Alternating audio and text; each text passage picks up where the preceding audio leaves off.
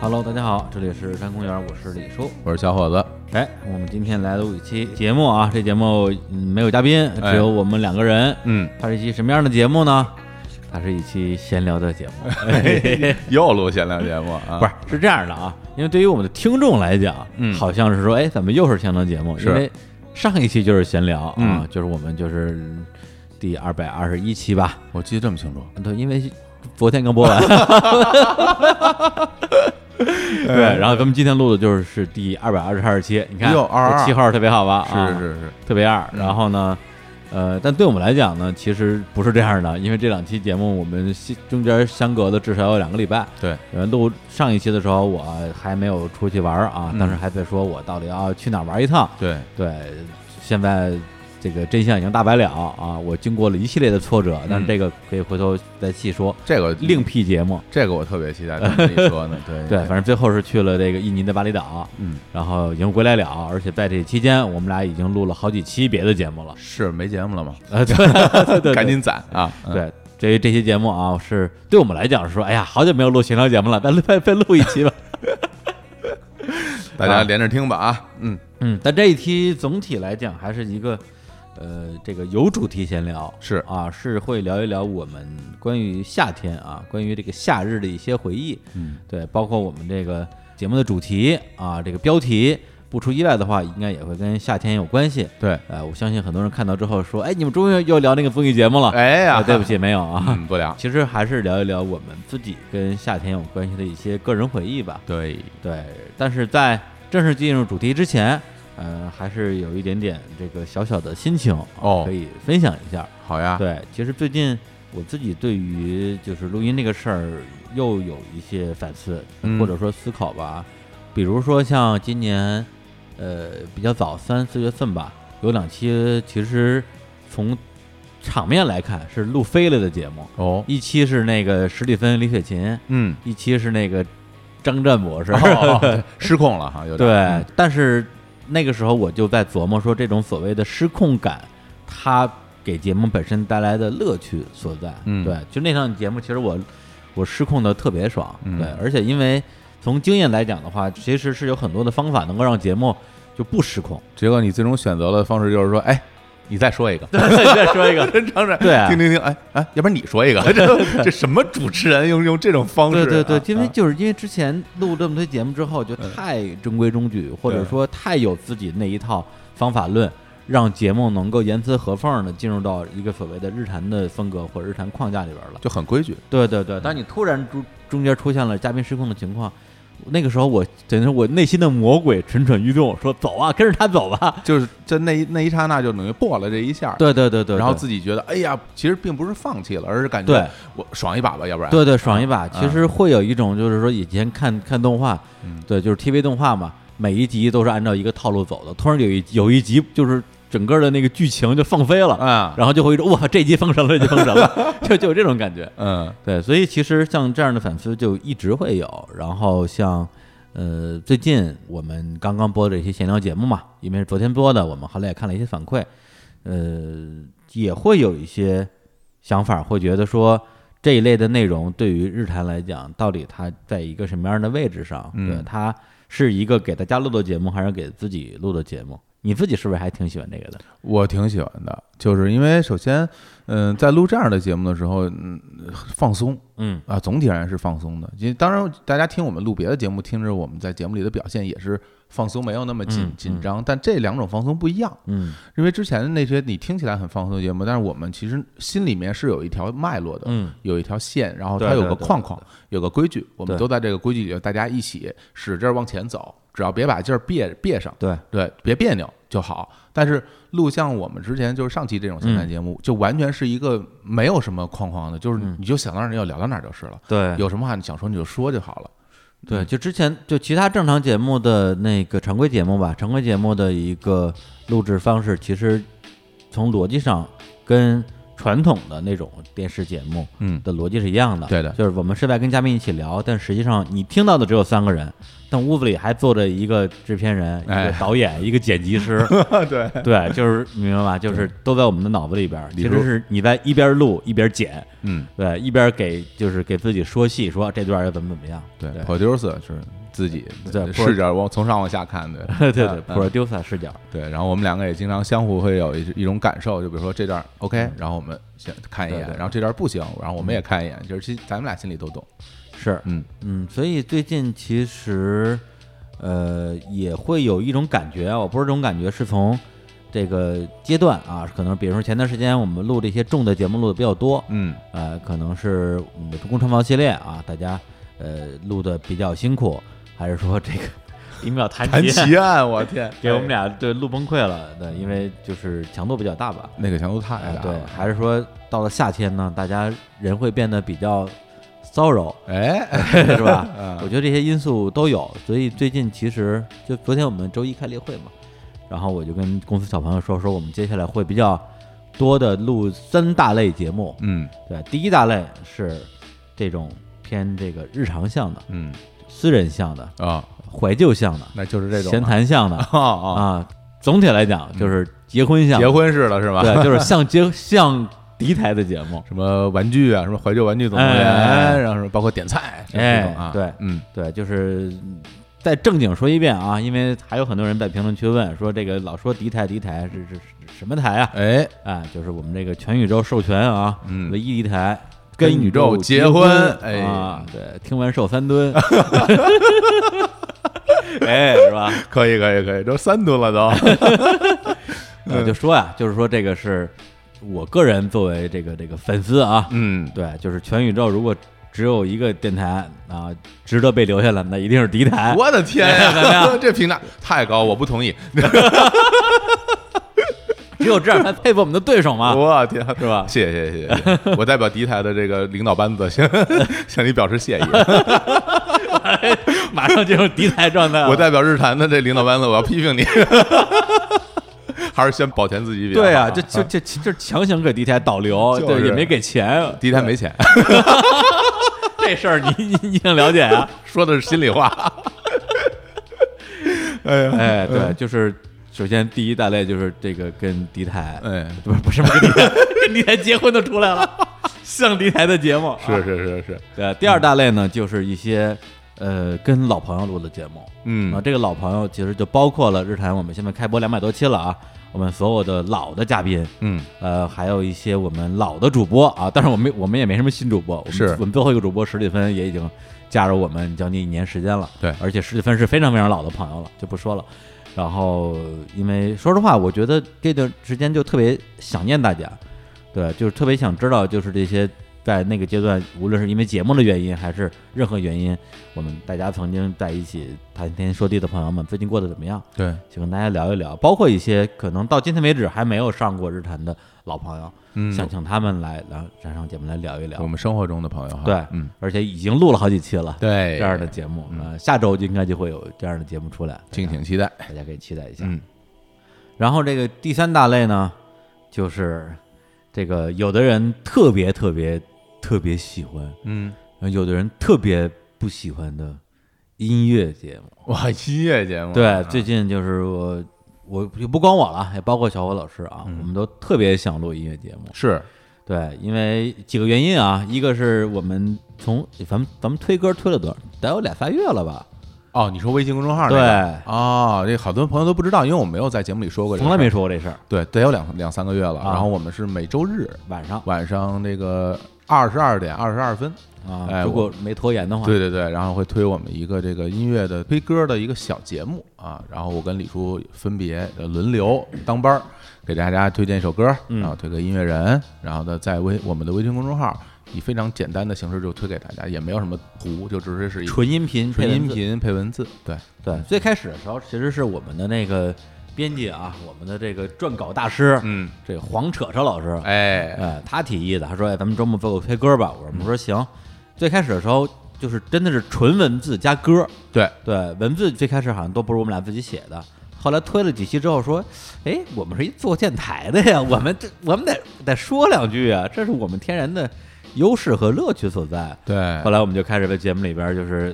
连说带带再比划，比划再推荐， 推荐歌，然后就嗯找到了小时候我们听那种电台推荐歌节目的那种那种感觉。真的有，真的有。我就因为小的时候，我听这些电台推荐歌的节目，呃，挺羡慕他们的，要是就是挺羡慕那些主持人，他能够在电台里边把歌推荐给大家。然后我说，我长大了要是能从事这个工作，嗯，多好呀，对多酷啊！然后结果现在在录这个时候，就感觉我我变成武周彤老师了，我觉得武周彤老师王东了，我的郑阳天老师啊，太牛了！给大家推荐一首歌曲，然后说的倍儿好，介绍介绍音乐人什么的，我自己很享受。啊对，然后包括。因为享受到什么程度啊？享受到是什么？比如本周我们要推的歌，我跟李叔说，要不然还我来，抢着抢着推歌， 抢着干活我儿。这种这种情况在小伙老师上从来没有见到过， 生平未见。足见有多喜欢这个东西 啊！对， 是，而且还有一点就是说，呃，因为音乐其实是我跟小伙子我们俩共同的一个底色吧。对，对，因为我自己在音乐行业，从音乐记者到音乐企划，呃，到后来其实做的一些创业项目也是跟音乐相关的，加在一起超过十年。嗯，呃，而且我从一个理工科的学生，后来变成一个媒体人，变成一个所谓的娱乐界的人士，完全就是因为喜欢音乐。那小伙老师就更不用说了，本人本身他就是做音乐的，是我们的底色。但是对日常公园两百期节目以来，其实音乐节目的比例已经算是比较低的了。是很少。对对对，特别是跟之前我们在大内的时候比，其实是低得多得多了。嗯，对，有很多人说，哎呀，日产为什么不多做一些音乐节目啊？嗯当时我内心的真实想法是不想做，是真的不想做，因为第一是因为之前在大内时期音乐节目做太多了，对，做的有点疲了，再加上其实很多关于音乐的故事吧，嗯就是跟自己有关系的音乐故事，有时候讲过一遍了。啊然，后再讲一遍，我觉得就挺没劲的。是对，但是非常难得的是，就是在二零一九年的现在是八月了啊，嗯那就是在七八月份的时候，我突然之间我又产生了一种说我最近好想录音乐节目的这种心情。就重燃热情啊。对对，这就其实这就跟很多音乐人写歌一样，就好像好多人说说，那朴树说，哎，你为什么这十年磨一剑，这么多年不出专辑？朴树说，因为我我这些年没有什么想表达的。 对，没有魔，就是在生活。对，就是我没话可说就不说呗，嗯对，就闭嘴嘛。那那最近这段时间，而且跟我去巴厘岛去巴厘岛这个旅行也有关系，哦因为我巴厘岛一直在有一段时间一直在骑摩托，嗯，然后或者是在飞机上，然后在各种交通工具上，会有大量的时间听歌，有音乐在陪伴。嗯，就就是在那个时候，你会尤其觉得说哇，音乐真美好，音乐太棒了，我一定要多录音乐节目。就是感觉回到了原来生活的一种状态，就是我对对们对现在没有那么大段的时间可以静下心来嗯，去听歌了。是是是，对，然后有那么一个机会，就觉得我能感受得到，因为对嗯听你跟胡德夫老师录那个节目，是就明显感觉到是那种那种燃烧的热情，对对对 想要聊，对，是是嗯，嗯对，胡德夫这个也很重要，因为当时跟他呃，就是决定要录这期节目的时候，实际上觉得是一个万丈深坑，就是要做的所有的准备的工作。嗯因为之前虽然对他的作品很了解，但是对他的人其实不那么了解。但是整个这个节目的准备做完之后，实际上对我来讲就已经觉得就圆满了。特别爽，对，就是其实，在录制开始之前就已经非常非常的爽了。反而其实这录制的过程啊，就是我觉得哎无所谓，反正这些也是闲聊。对，就是会有特别熟的朋友，比嗯如说敢敢叔，嗯就给我发微信说：“哎，你这胡德夫这期节目开头怎么那么紧啊？”嗯，我说：“哎，还是敢叔懂这个，听出来了。因为那期节目其实录制过程并不那么顺畅，对，因为正好胡德夫老师来北京，他只有那天有时间，然后那天那天是周末，然后我们在我们的录音室里边录音。”然后没有空调，就是就是我们为什么要有泻火录音室啊？不就是因为这个吗？对对，室温就有有点高，然后楼上还会打电钻，啊，我们最后就处理这个电钻降噪的问题，就处理了不知道多少个小时，但这个东西属于不可抗力。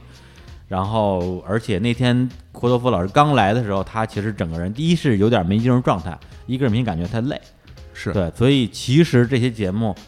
大家听到的这个版本是我们录的第二遍，嗯这节目我录了两遍，对对，但是第一遍呢，当然没有完整录，第一遍大概录了有半个小时，大概推了有两首歌左右，也就是说，Bob Dylan 的歌儿跟 John Bass 的歌儿已经推完了，而且也说完了。对，但胡老师明显感觉他说一会儿就得歇一会儿，说一会儿就得什么的喘一会儿。哎，对，因为他七十岁了嘛。对对，其实当时我的状态就觉得说，对于他的身体状况是非常担心的，其实甚至会觉得说他会不会节目录到后半段就说不动了。扛不住了对，哈所。以当时实际上是在录了半个小时的时候，我紧急叫停了，就是说咱们要不然重录，然后现场邀请了胡德夫老师的制作人 Kelvin，对郭书凯加入我们，变成一个三人录的节目，哇，他这个加入这个意义重大。非常非常及时。啊对对对，所以大家听到的是一期就是好像还比较流畅的节目，实际上背后也是有这样的。很复杂的一个过程了，所以其实对我来讲是一个特别好的一种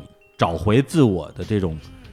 做节目的这种最初的快乐的这个哎过程，对对对，这个对特别重要。这是找快乐啊，对对找不快是乐找初心，是找快乐。对，甚至就是说，最后节目播出来之后，嗯你看到整个节目的反馈的一个整体吧，嗯，对，比如说播放量果然是近期最低，然后评论数果然是最低，嗯，我都会会心一笑。是对，都不会说气气急败坏，都会觉得说这种节目就是就是听的人就是会少啊，嗯评论数就是会少啊，因为没什么可说的呀。但是那些星星点点的留言里面，就会有那么几条、几十条，真正会戳中我的，让我觉得我这期节目录对了。对，就是其实会让自己回归到做节目最开始的时候的那个状态，就是为自己录嘛，就是让自己开心。为自自己和知己对去录音的一种感觉。对，所以我觉得有这样的一个心情在，那么，嗯，不光是音乐节目了，包括刚才我们刚才说的那那几种节目，都是我们，特别是我吧，这最近这段时间特别想录的节目。当然，并不是说这段时间我们就不会有新的这种嘉宾啊。嗯那么如果有的话，那一定是我跟小虎老师我们俩特别感兴趣的人。对或者是特别看得上的人， 也是非常欢迎。这个，非常我欢迎之前那个跟朋友聊天就说起这个事儿嘛，然后他就说你最近这个怎么样啊什么的，工作感觉好不好什么的。我说我说挺好的，我说最大的一个爽点 嗯就在于说，我可以选择跟我喜欢的人一嗯起工作，然后我不喜欢的人我就不让他来。这个我觉得这个是让我很享受的一点，就是你能够跟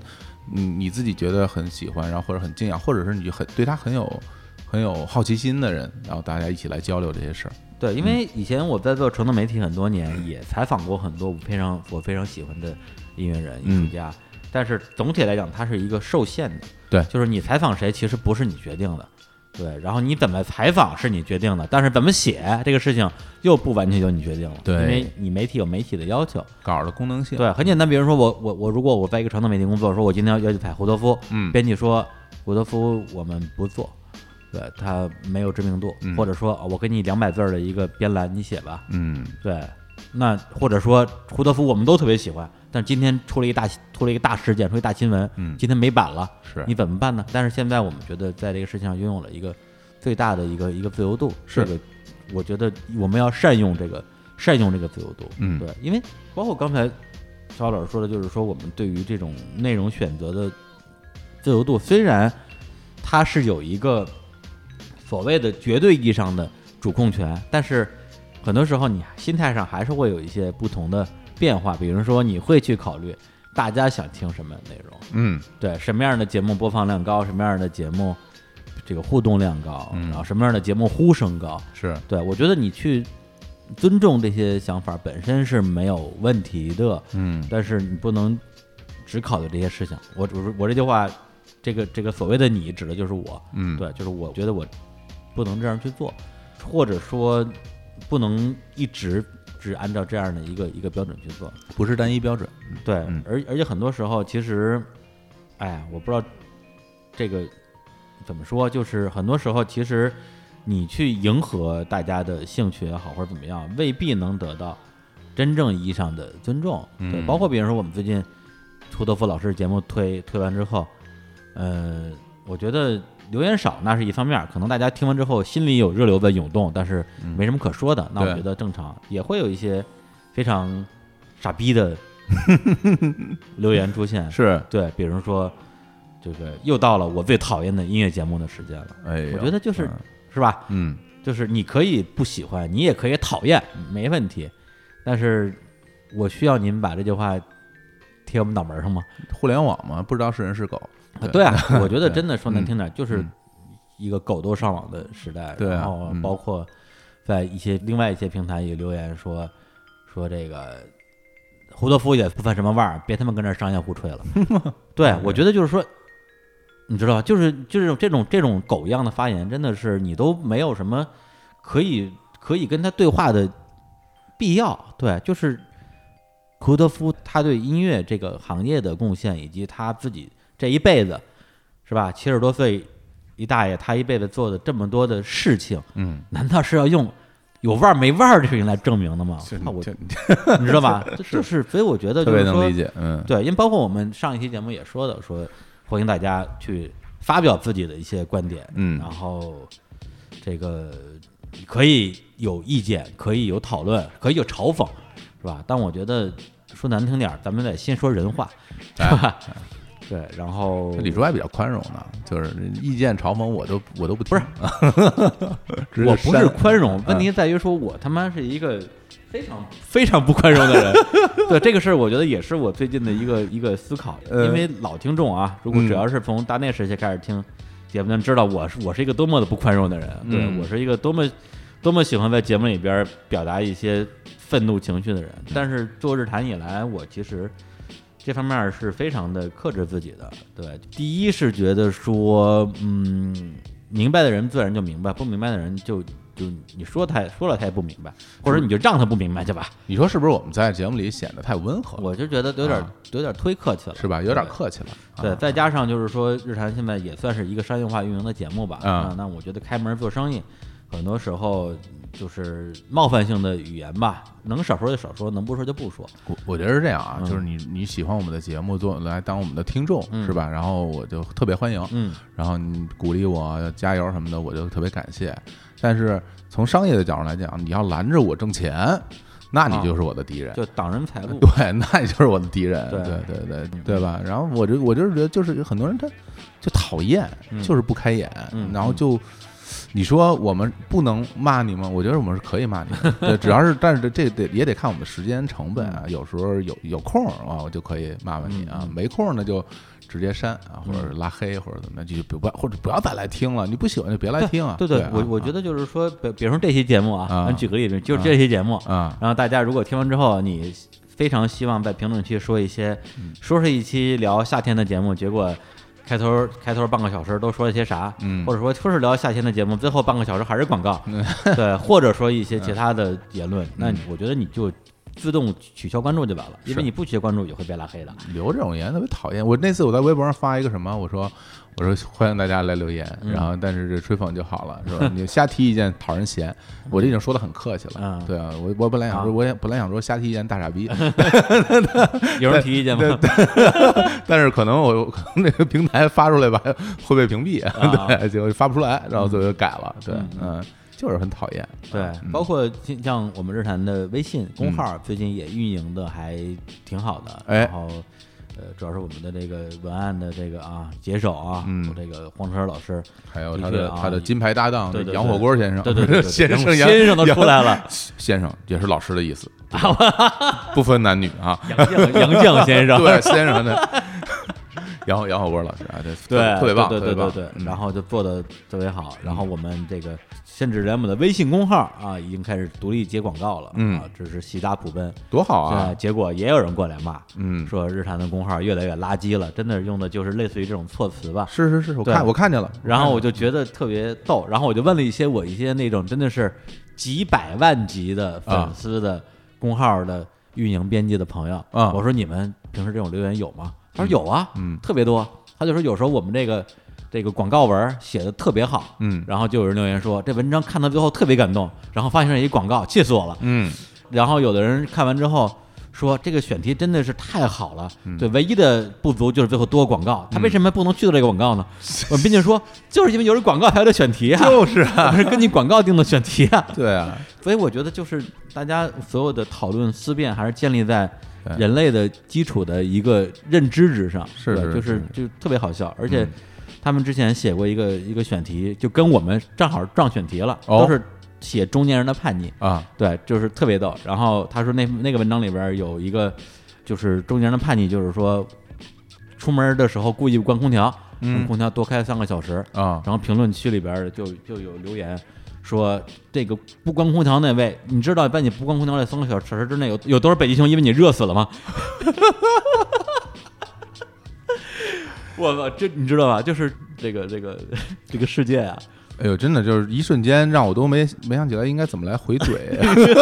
因为因为智商太不在线了，啊智商太不在线了。对这真的千奇百怪，我说互联网真是千奇嗯百怪，就带来了很多那奇怪的人，就是特别傻逼的言论，然后都被我们看到，严重影响大家的心情。对对，就是嗯哎对，所以呢，就是说，对于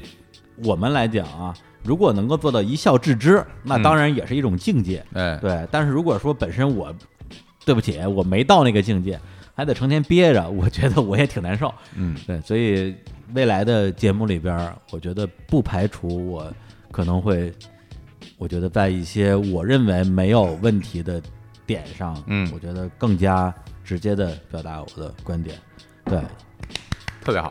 真的呀特别好啊。对，因为啊以前我说特别很多时候，我觉得就是我点到为止，听懂就懂，不懂算了。嗯现在我觉得你们家的是吧？你你你作为这个敌台的铁粉啊，你你也知道敌台有很多的作品类的节目啊，比如说新番什么的。那开篇上来我们都是先嗯啊那对个收听。开场先骂五分钟，收听提示 啊，是第一点是吧？你如果那个你说为什么不说这个，对我就不说，因为是我说，嗯对。然后你那个这个东西，我向你推荐一个，你没资格啊，嗯你你用不着你。然后然后就是那一句话怎么说？你说了都不算，对啊，你就是说咱了都们不算刚才说的所有的东西，其实总结成一句话，就是你说了不算你。说了不算，对啊，就是听不听这事儿你说了算，怎么做节目我说了算，嗯， 对，就是这么简单， 就是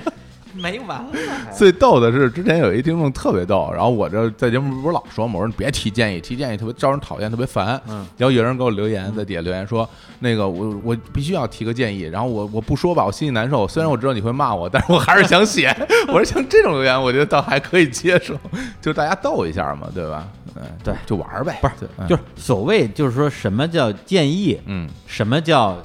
找茬儿，哎大家我觉得自己心里有数。 是对，所以这个我们 我们就不不不展开举例嗯了。对，反正就刚才我举举那几个例子，对你哥你试 试，那就是吧？骂死你呃了。对，所以我觉得接下来我们日坛的节目就会更加的，我觉得会进入到一个新的阶段，真实、对犀利、直接，啊 变成一档骂人的节 目。哎，你说他拍这一个电影儿， 啊，你可以，你剧本儿有吧？但是你他妈的这个东西拍出来的，你给谁看呀？ 是不是这意思？真的，倒真的不至于这么激进、啊， 真的，我是觉得就是所有的东西它都有自己的生命周期和历史阶段。是对，最近其实，在我们的身边儿，在我们的内心的世界和在我们周边的环境啊，这个嗯国际局势啊也在发生很多很多各种各样的事情。嗯那么在这儿呢，环境之下，我们应该做什么？我觉得每个人都会有自己的心里的一个判断。嗯那么在这个阶段，我们的这个判断就是要开 心，要让自己哎开心。太好了。行啊了，我们进正题吧。啊， 还聊什么正题啊？李老再师再骂半个小时。再骂骂 人，那再骂一钟头，让这 这节目可以结束了。说夏天我最喜欢干的事就是骂骂人。欢迎大家来留特别傻逼的言，然后我抱着你的 ID，然后然后开始骂 你。 对啊以以后什么什么那个读编往来节目就是骂人人间攻略分两档 哈。我今天这这期节目下面如果有这样的话，我就给你截图，然后发到微博，发到我微微信推送里面去，然后再点评一番 啊。对对对对，然后直接把你的扒出来啊，让你爽一 把。你不是想出名吗？你不是有话要说吗？对吧？嗯嗯，行吧。行，那我们放歌啊，这啊，这是开始放歌 了，半个多小时了啊， 那么长时间了。废话，哎呦，这快乐时间总是短暂 的，感觉跟刚开始似的。刚开始骂我好多我好我多还我我刚进入状对 我态，好多话没说呢，跟你这说吵。架王，来来放一首，放一首。嗯哎，放一首啊，放一首这个夏夏天的歌曲。嗯，就咱们刚才骂那么多，咱们轻松一下，轻松一下。好嘞放一首这小虎老师选的一首啊，啊，对，它这个歌名跟夏天没啥关系，但是会让人想到夏天嗯，的一首一首歌啊，一首歌来自于我们非常喜欢的这个小叶姐，啊也培，呃，叶飞老师一九九九年第一张个人专辑《纯真年代》里边的一首，应该是第一首歌吧，第一首歌啊，开篇之曲《蒲公英》，哎，这首歌是高晓松作词，嗯，古风作曲，对，高松的创作巅峰啊， 《创作巅峰七》吧。对，从那之后一路走下坡。啊 哎，来听一下好这个蒲公英。 Ah oui, allez, allez, allez, viens avec moi, danser, danser. Je suis comme des nuages, hein? Pas très loin alors.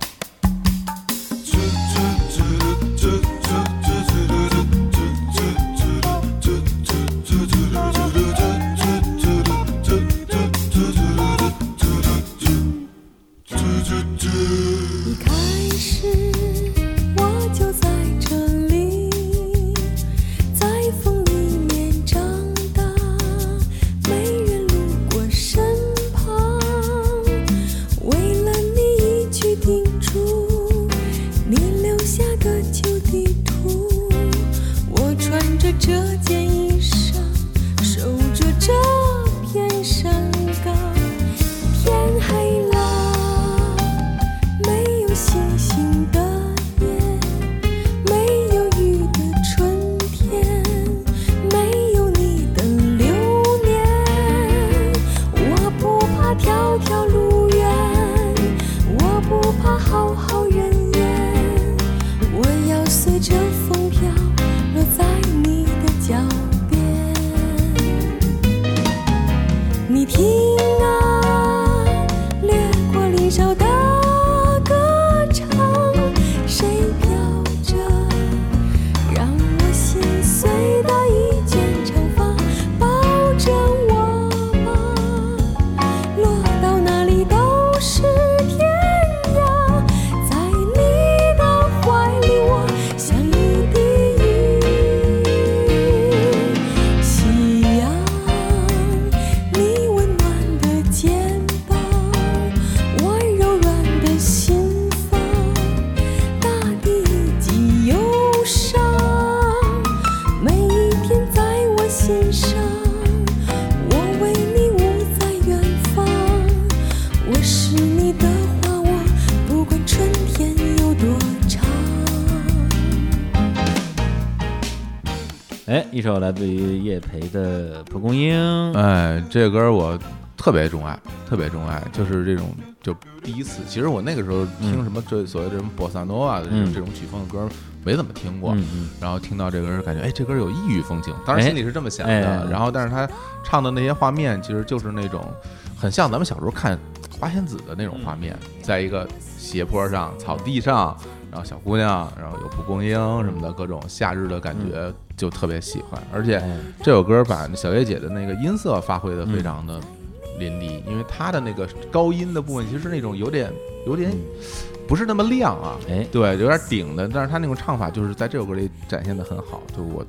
很钟爱这个作品。哎嗯，这我因为九九年我第一次听的时候，我嗯说实话我不太喜欢，嗯因为我还是喜欢听民谣嘛。啊，你专辑里边，你像有这个高晓松，嗯有玉东，包括玉东写的《纯真年代》，年代，嗯，对，那这歌就觉得有点有点飘了啊对，但是再过一些年，再去重新听这张专辑，就听这首歌的时候，就觉得说它里边那那种韵味，对你能够体会到了。嗯，对，什么我什么爱到哪里都是天涯，就是那种小转调古风老师的作作作曲哈， 哎一一个这个啊。就是怎么纯粹的音乐人，纯粹 纯粹的音乐人，对他这张里边其实挺多特别后来成为音乐人，比如说他那边歌叫《时光牧童》，嗯，作曲叫马条，哦，对，那个时候用的还是路迢迢的那个迢迢，嗯，，对，就根本不知道这人是谁。过了好多年啊，就马条自己也当艺人了，嗯，对，然后跟叶培后来也有也有还是有一些合作什么之类的，是，嗯。然后那我们今天啊，就正式进入正题啊，咱们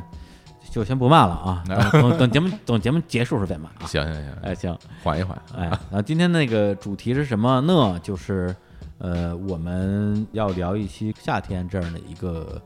呃个人回忆啊嗯有关系的一期节目啊。然后录这节目的原因呢，是因为我们最近上了一个夏日市集，嗯，我们要打一些广告， 对，对， 然后为了为了广告才有的这期节目的企划是企划，嗯对。然后其实对于夏天这样一个概念，我们的记忆我觉得是分成不同的阶段的。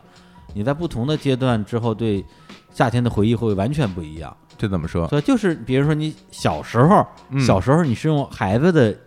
那个视角去看这个世界，啊，你觉得夏天可能就是冰棍儿、西瓜嗯，是吧？各种各种冷饮，是对，或者是汗流浃背的跑来跑去，卡拉背心儿，哎，但是你到了，比如说到大学的时候，对我来讲啊，夏天就是这个，呃，抽 烟、喝酒喝酒、吃串儿， 吃串儿、呃那时候还不怎么吃串儿啊哦不怎么吃串儿对，就是唱歌，在操场的看台上跟一堆认识不认识人唱歌，哎呦，然后唱完歌之后去通宵酒馆儿那个喝大酒，喝多了之后跟旁边桌人打架，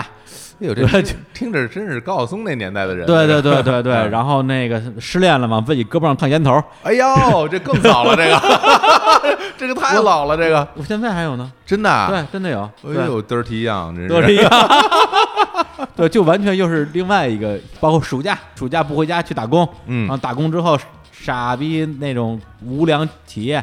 找各种理由不给你结钱，啊，对，然后你你也没辙，你也不敢打他们，对呀，对，这这些都是夏天的回忆，这就差的是不一样真对，挺完全多不的啊一样的。嗯，那工作之后就又不一样了，那是嗯夏天可能是更多的是跟爱情有关系的，因为一每到夏天都要谈恋爱 嘛，哎呀，对，这个是吧？ 每一段恋情从夏天开始。对，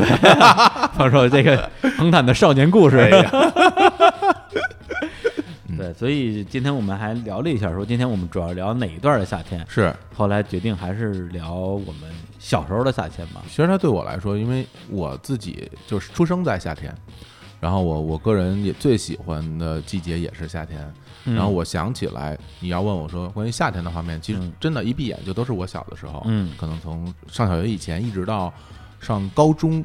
的那段时间的嗯夏天，给我留下印象特别深。嗯因为北京嘛，它北京夏天都是那种就就是艳阳高照，嗯大大太阳，然后没什么云彩那种巨热的那种那种对夏天对对午后，所以我当时第一次看那个《阳光灿烂的日子》。我嗯对于剧情，因为那时候我还小，嗯也不是特别看得懂，但是我我就看他们这帮人啊，嗯往那个房上一坐，然后那个大太阳照下来的那个那股劲儿，哎我心里边就觉得，哎呦呦，这这是北京，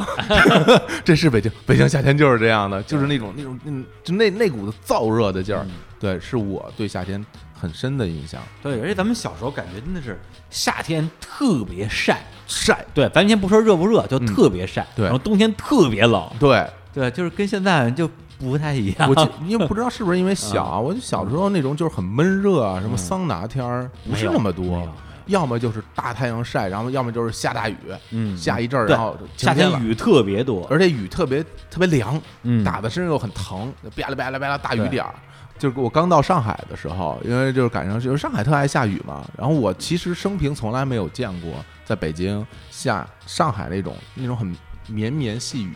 嗯那种风一吹雨就横过来了，哎嗯就那种雨，我头一回见到，我想，哎，我说雨还可以这么下，哎雨不都是那大雨点子抽脸上跟 打打大嘴巴似的？ 对，没事儿大逼 斗，有你知道大嘴巴大逼斗有什么区别吗？什么区别？大嘴巴大逼斗大耳贴子，你知道有什么不 一样吗？北京话教学讲解一下，大嘴巴呀！ 我说，我跟你说，大鸟老师这不一样来啊！两句，这，哎，这个咱们这民俗上讲啊，这大嘴巴，这手指尖儿哎就基本上打在脸上，哎，就是手就打在正打在腮帮子上，啊打脸上哎，这是大嘴巴。啊这个大耳贴子啊，得打到耳朵根儿，你 知道吗？得打到耳耳耳朵根儿，把耳朵根儿呢就抽出红印儿来，哎这这是大耳贴子，啊哎要不然怎么叫贴耳朵呢？贴耳朵。大逼斗，大逼斗有一有一种从下往上打的那种 感觉，升龙拳、就斜着往上薅抽。油根了。你琢磨琢磨啊， 不是，我觉得 呀，就是你这个，咱们是一档音频节目，啊对你这儿说呢，我觉得这个还不够形象。来，吧， 你要哪个？哎，不是，咱俩开天格，谁输了抽 谁。敢吗？敢玩吗？ 不敢。来来来，哎，对，所以因为我是秋天生的嘛，嗯所以我从小有人问我说你最喜欢什么季节，我都说我喜欢秋天。哦，对，那我其实现在想想啊，那个时候我觉得是我追求一种秋天的意境，因为嗯大家会觉得秋天是萧瑟的，嗯秋天是忧郁的，哦然后我又希望自己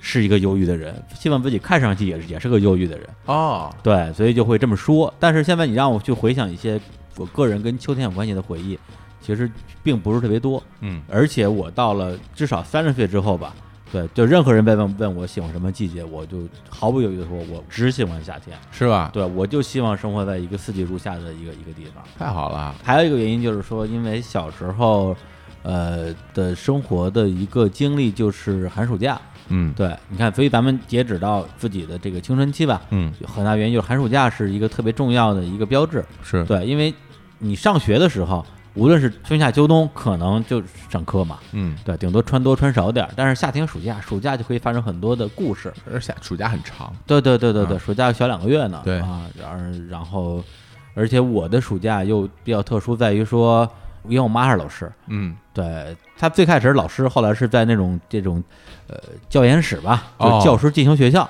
教育哦教育口儿老师的老师，当财务，对，没错，是吧就是那个地方就是教老师的就。教育局的那些教师进行学校嘛，对对对，嗯但但是因为我妈是财务嘛，啊所以她但是她跟着学校的老师们一起放暑假，所以导致我所有的寒暑假都没有自由，这都太太惨了，嗯特别惨太惨了，特别惨，都要跟我妈在一起。然后跟我妈一起在哪儿呢？就回到了北京市门头沟区清水镇达木庄村儿。啊！对我所有的寒暑假全是在达木庄度过的。你小的时候在咱们庄长吗？我呃肯定是有一段时间的，大概应该是两三岁的时候，嗯对，是在那边待过一两年时间的，哦而且是就是我姥姥看着我，嗯，那其实咱俩这块儿挺像的，哎，是吗因？为我小的时候，在我上学上小学之前，我都是在我爷爷奶奶家长大的，就哎嗯我不在自己家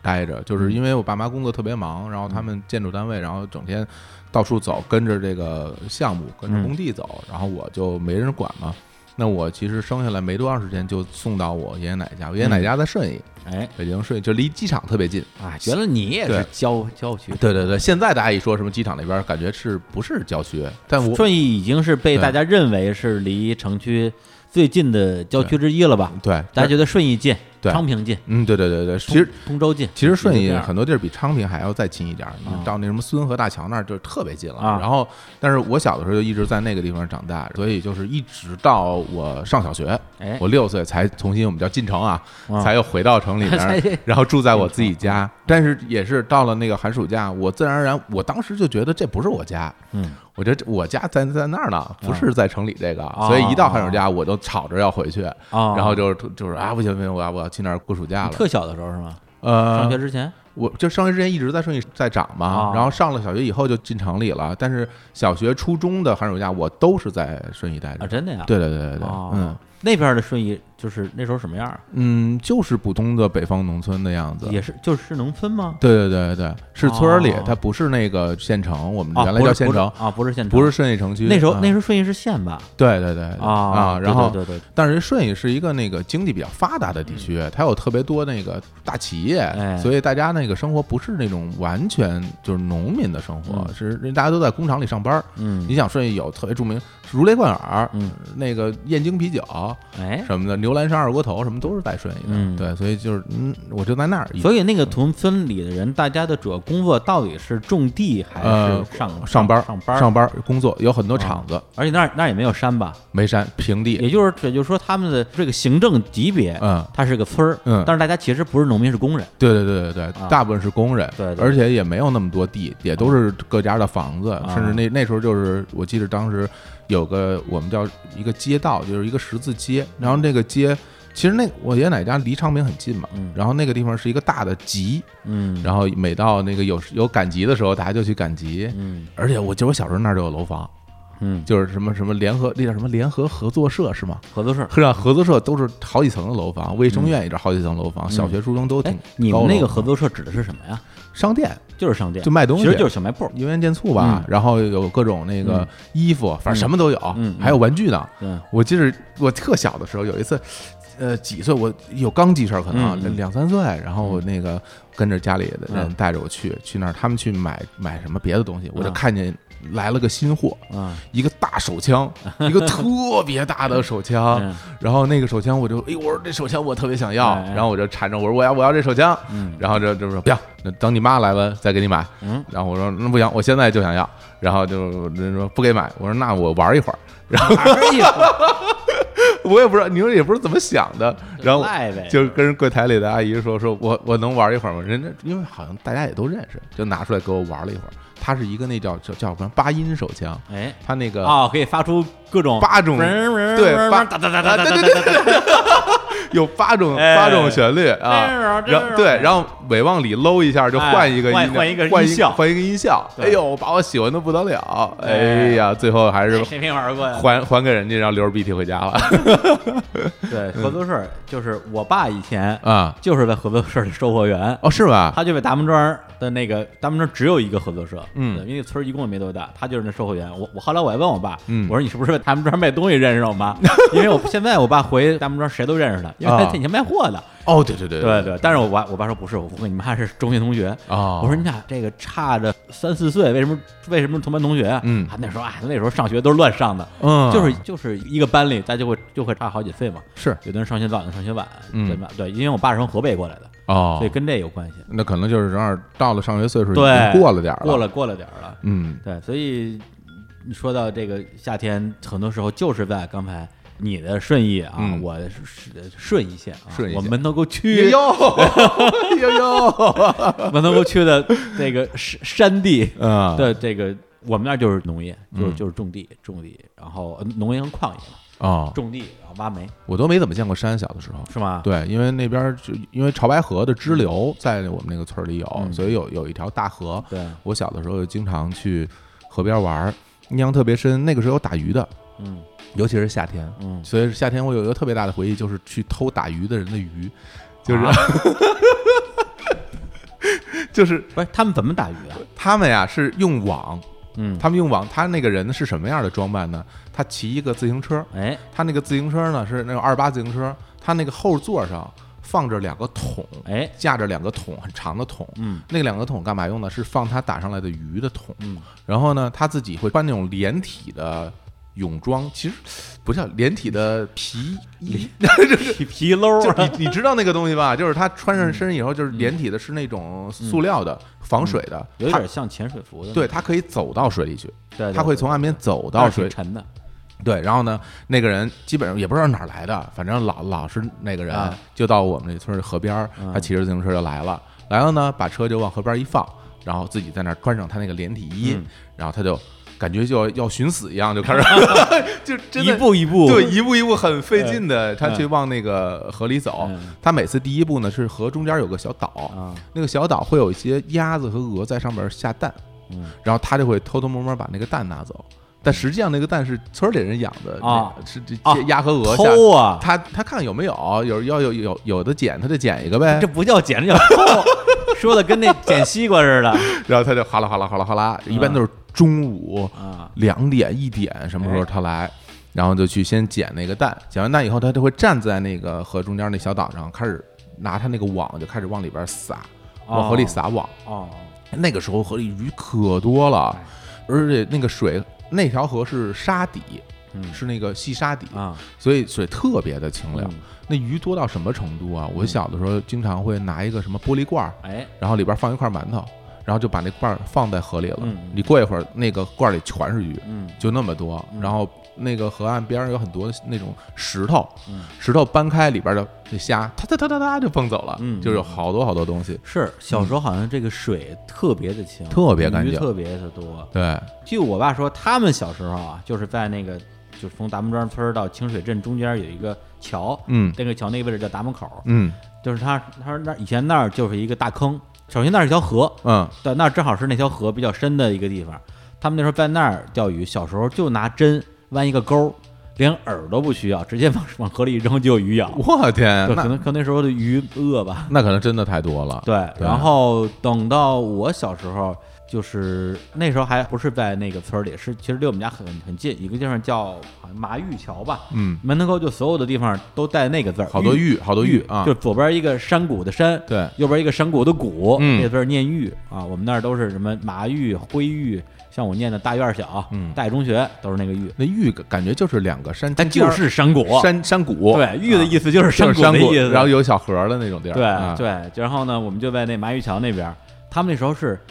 有那种专门逮虾的网兜儿，上下两层的，我太见 过了，那东西跟你大家如果不知道的话，就可能现在看有的小区里逮苍蝇的那个东哎嗯西，就很像那个，就是这虾进去之后它游不出来，对，就是能进不能出，特别牛然后绿色的那个网，然后往里一沉。我们就是拿就是拿蚊帐做的，我记得哦，你们拿蚊帐做拿的，蚊帐做的哦对，然后呢，就是在家里边儿用白面。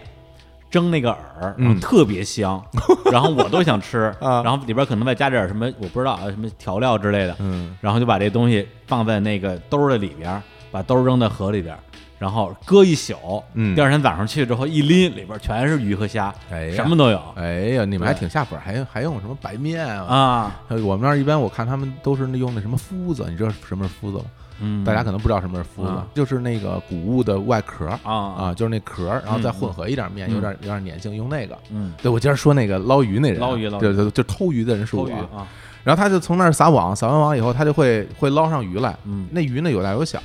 然后他就捞完之后走出来，把那个鱼就倒在他那个两个桶里。嗯他后边儿自行车后边儿有两个桶嘛，然后他就继续去捞。等他继续捞的时候，我们这帮小孩儿就来了。哎，哇，哦大哥，您这桶里有鱼啊！ 这桶里有鱼，那小孩儿可不管那个啊你在河里呢，啊你离我们挺远的呢。啊我们过去就是就是把袖子一撸开，啊伸手就往他桶里就不就是偷他的鱼啊！当他面就偷啊？对啊他能看见是吗？对，啊，我们都认识。你这就这这叫抢，这不叫 偷，哦，对对对，这可能算抢这 是吧？抢劫打劫了。我们这几个男孩儿嘛，大大小小就三四个、四五个，就是他一来我们就去了。然后因为为什么啊？我们要去拿他的鱼，因为啊，哎，在那个河里有一种鱼，我不不知道叫叫什么名儿，是一种薄片儿的，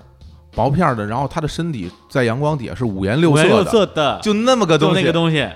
特别好看，每次捞那个虾，我就等着里边 有这个鱼出来，是吧？就要那个鱼，就要那个鱼。对，然后而且它是你没有太阳晒，它就没有颜色。对一晒它那个就像彩虹一样的那个对光对芒，对对对，然后就特别是漂亮那种薄片儿，它不是对那种纺锤型，对对对对对对是那种薄片儿，特别薄。那种鱼少，嗯那种鱼在河里少，但是有，然后我们就去他那桶里边去找那个鱼去，对对对，然后呢，这一来二去呢，因为老见着他嘛，然后他也知道这帮小孩不好惹，因为 你拿小孩你也没有什么办法对哎呀。你也不能打他们，呃而而且你你自己还偷偷人家蛋呢，你 你好意思说？而且我们去，我们不是为了要都不他是，好人，不是为了要他自己捞的那些鱼，我们只是为了要那薄片儿那个。啊，嗯然后呢，他自己后来就学乖了。一呢，他捞上那个薄片儿以后啊，他他就捡出来啊，他主动给我们上供，呃我以为绕到这这这扔到河里了呢。说哎，说那这你们不是要这个吗？来，把这都给你嗯啊，我们就特高兴。另外呢，有时候他会捞到很多螺丝， 啊，在那个河里边有螺丝，特别小的那种，小螺丝，就是带壳的那个，对对对对，然后呢，捞到那些螺丝以后，他自己还带着那个锅和那个炉子，啊他就会在河边去煮那个螺丝啊，，直接煮煮螺丝找以后就从边上会找那些什么小的那个树枝儿，啊，然后他就会撬开，然后当牙签儿啊。，对当牙签儿把里边的肉弄出来，然后啊他就会叫我们一块儿吃，哎，哎，说哎来来来，我们吃螺丝了，对会做人啊，哎啊，就感觉是成了吧？孩子王成了。了孩子王了，所以以啊后就是每次他来，啊我们就特高兴。然后也就是除了那个什么卖切糕的啊，什么什么卖冰棍儿的以后哎以外，就就他来受欢 迎。他一来，孩子就都围过去了哎，有鱼拿，还有螺丝吃哎。这真每好个夏天就就等着这个人来啊。对，咱们小时候好像还就挺多接触接触到水的，是因为因为北京它不是一个很多水的地方，可能就是因为我们咱们俩小时对候对就对哎住的那个地方，它恰巧有对啊，对，像我小时候住的那个，就就在达木庄的话，嗯它有条，我们就就叫河沟，因为你不需要再给它起名字了啊对，就是河 沟，我们管那回叫河套。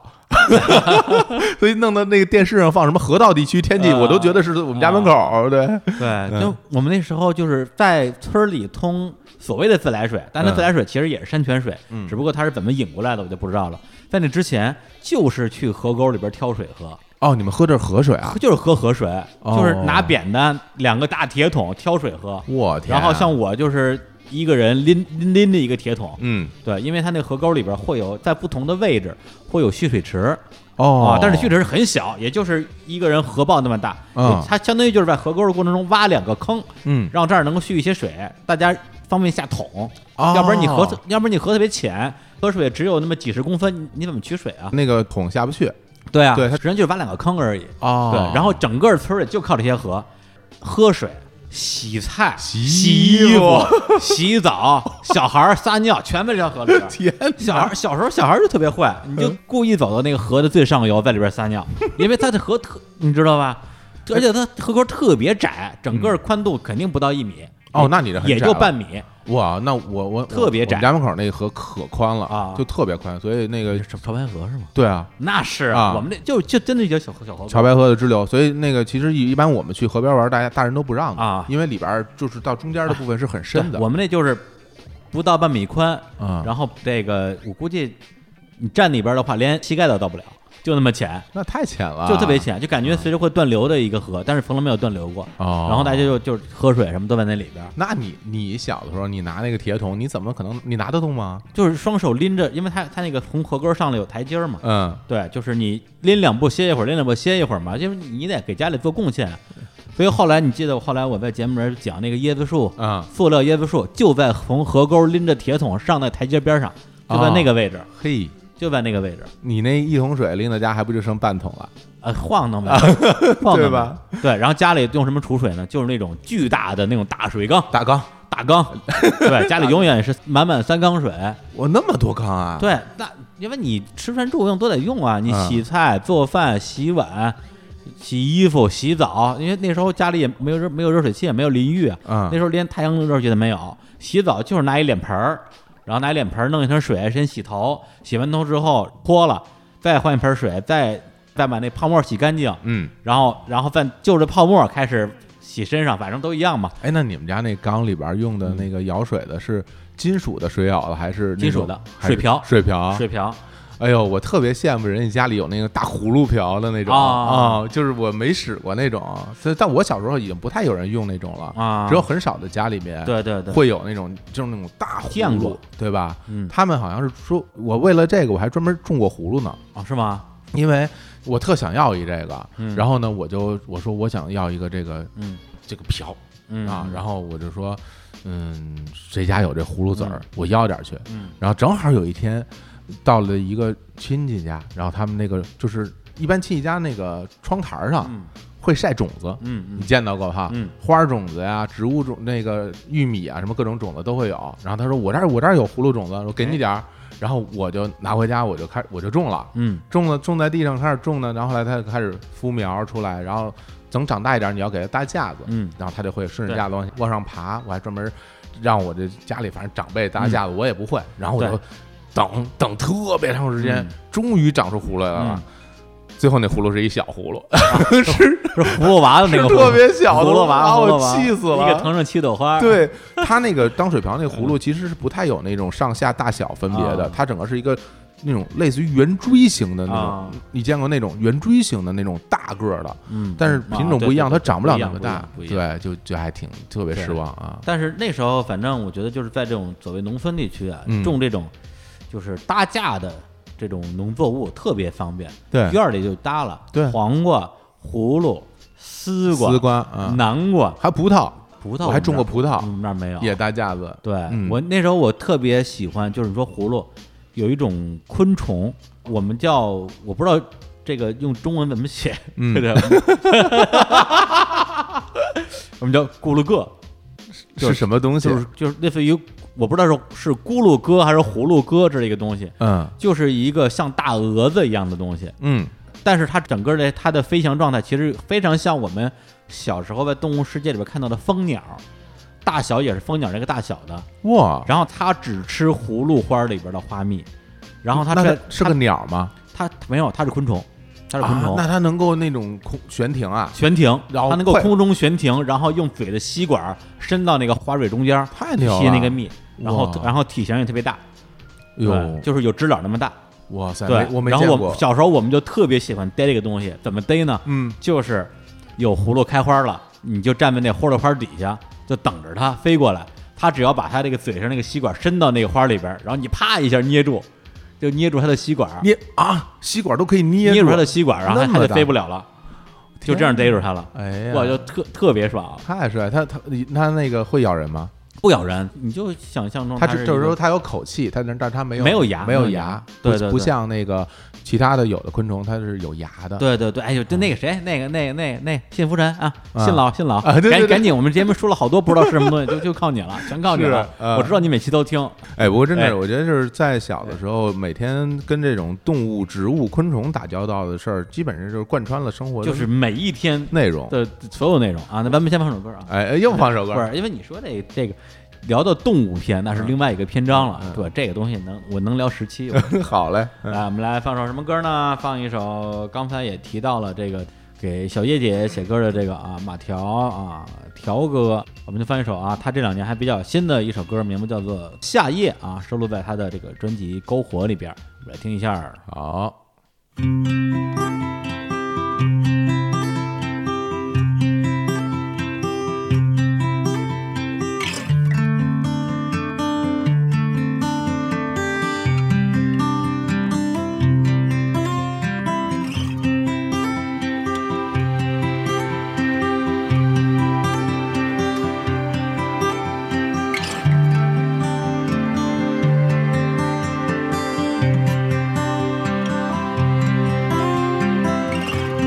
潮水漫起。如果那是你的气息，你的起伏，月亮来了。如果那是你的爱情。你的伴随。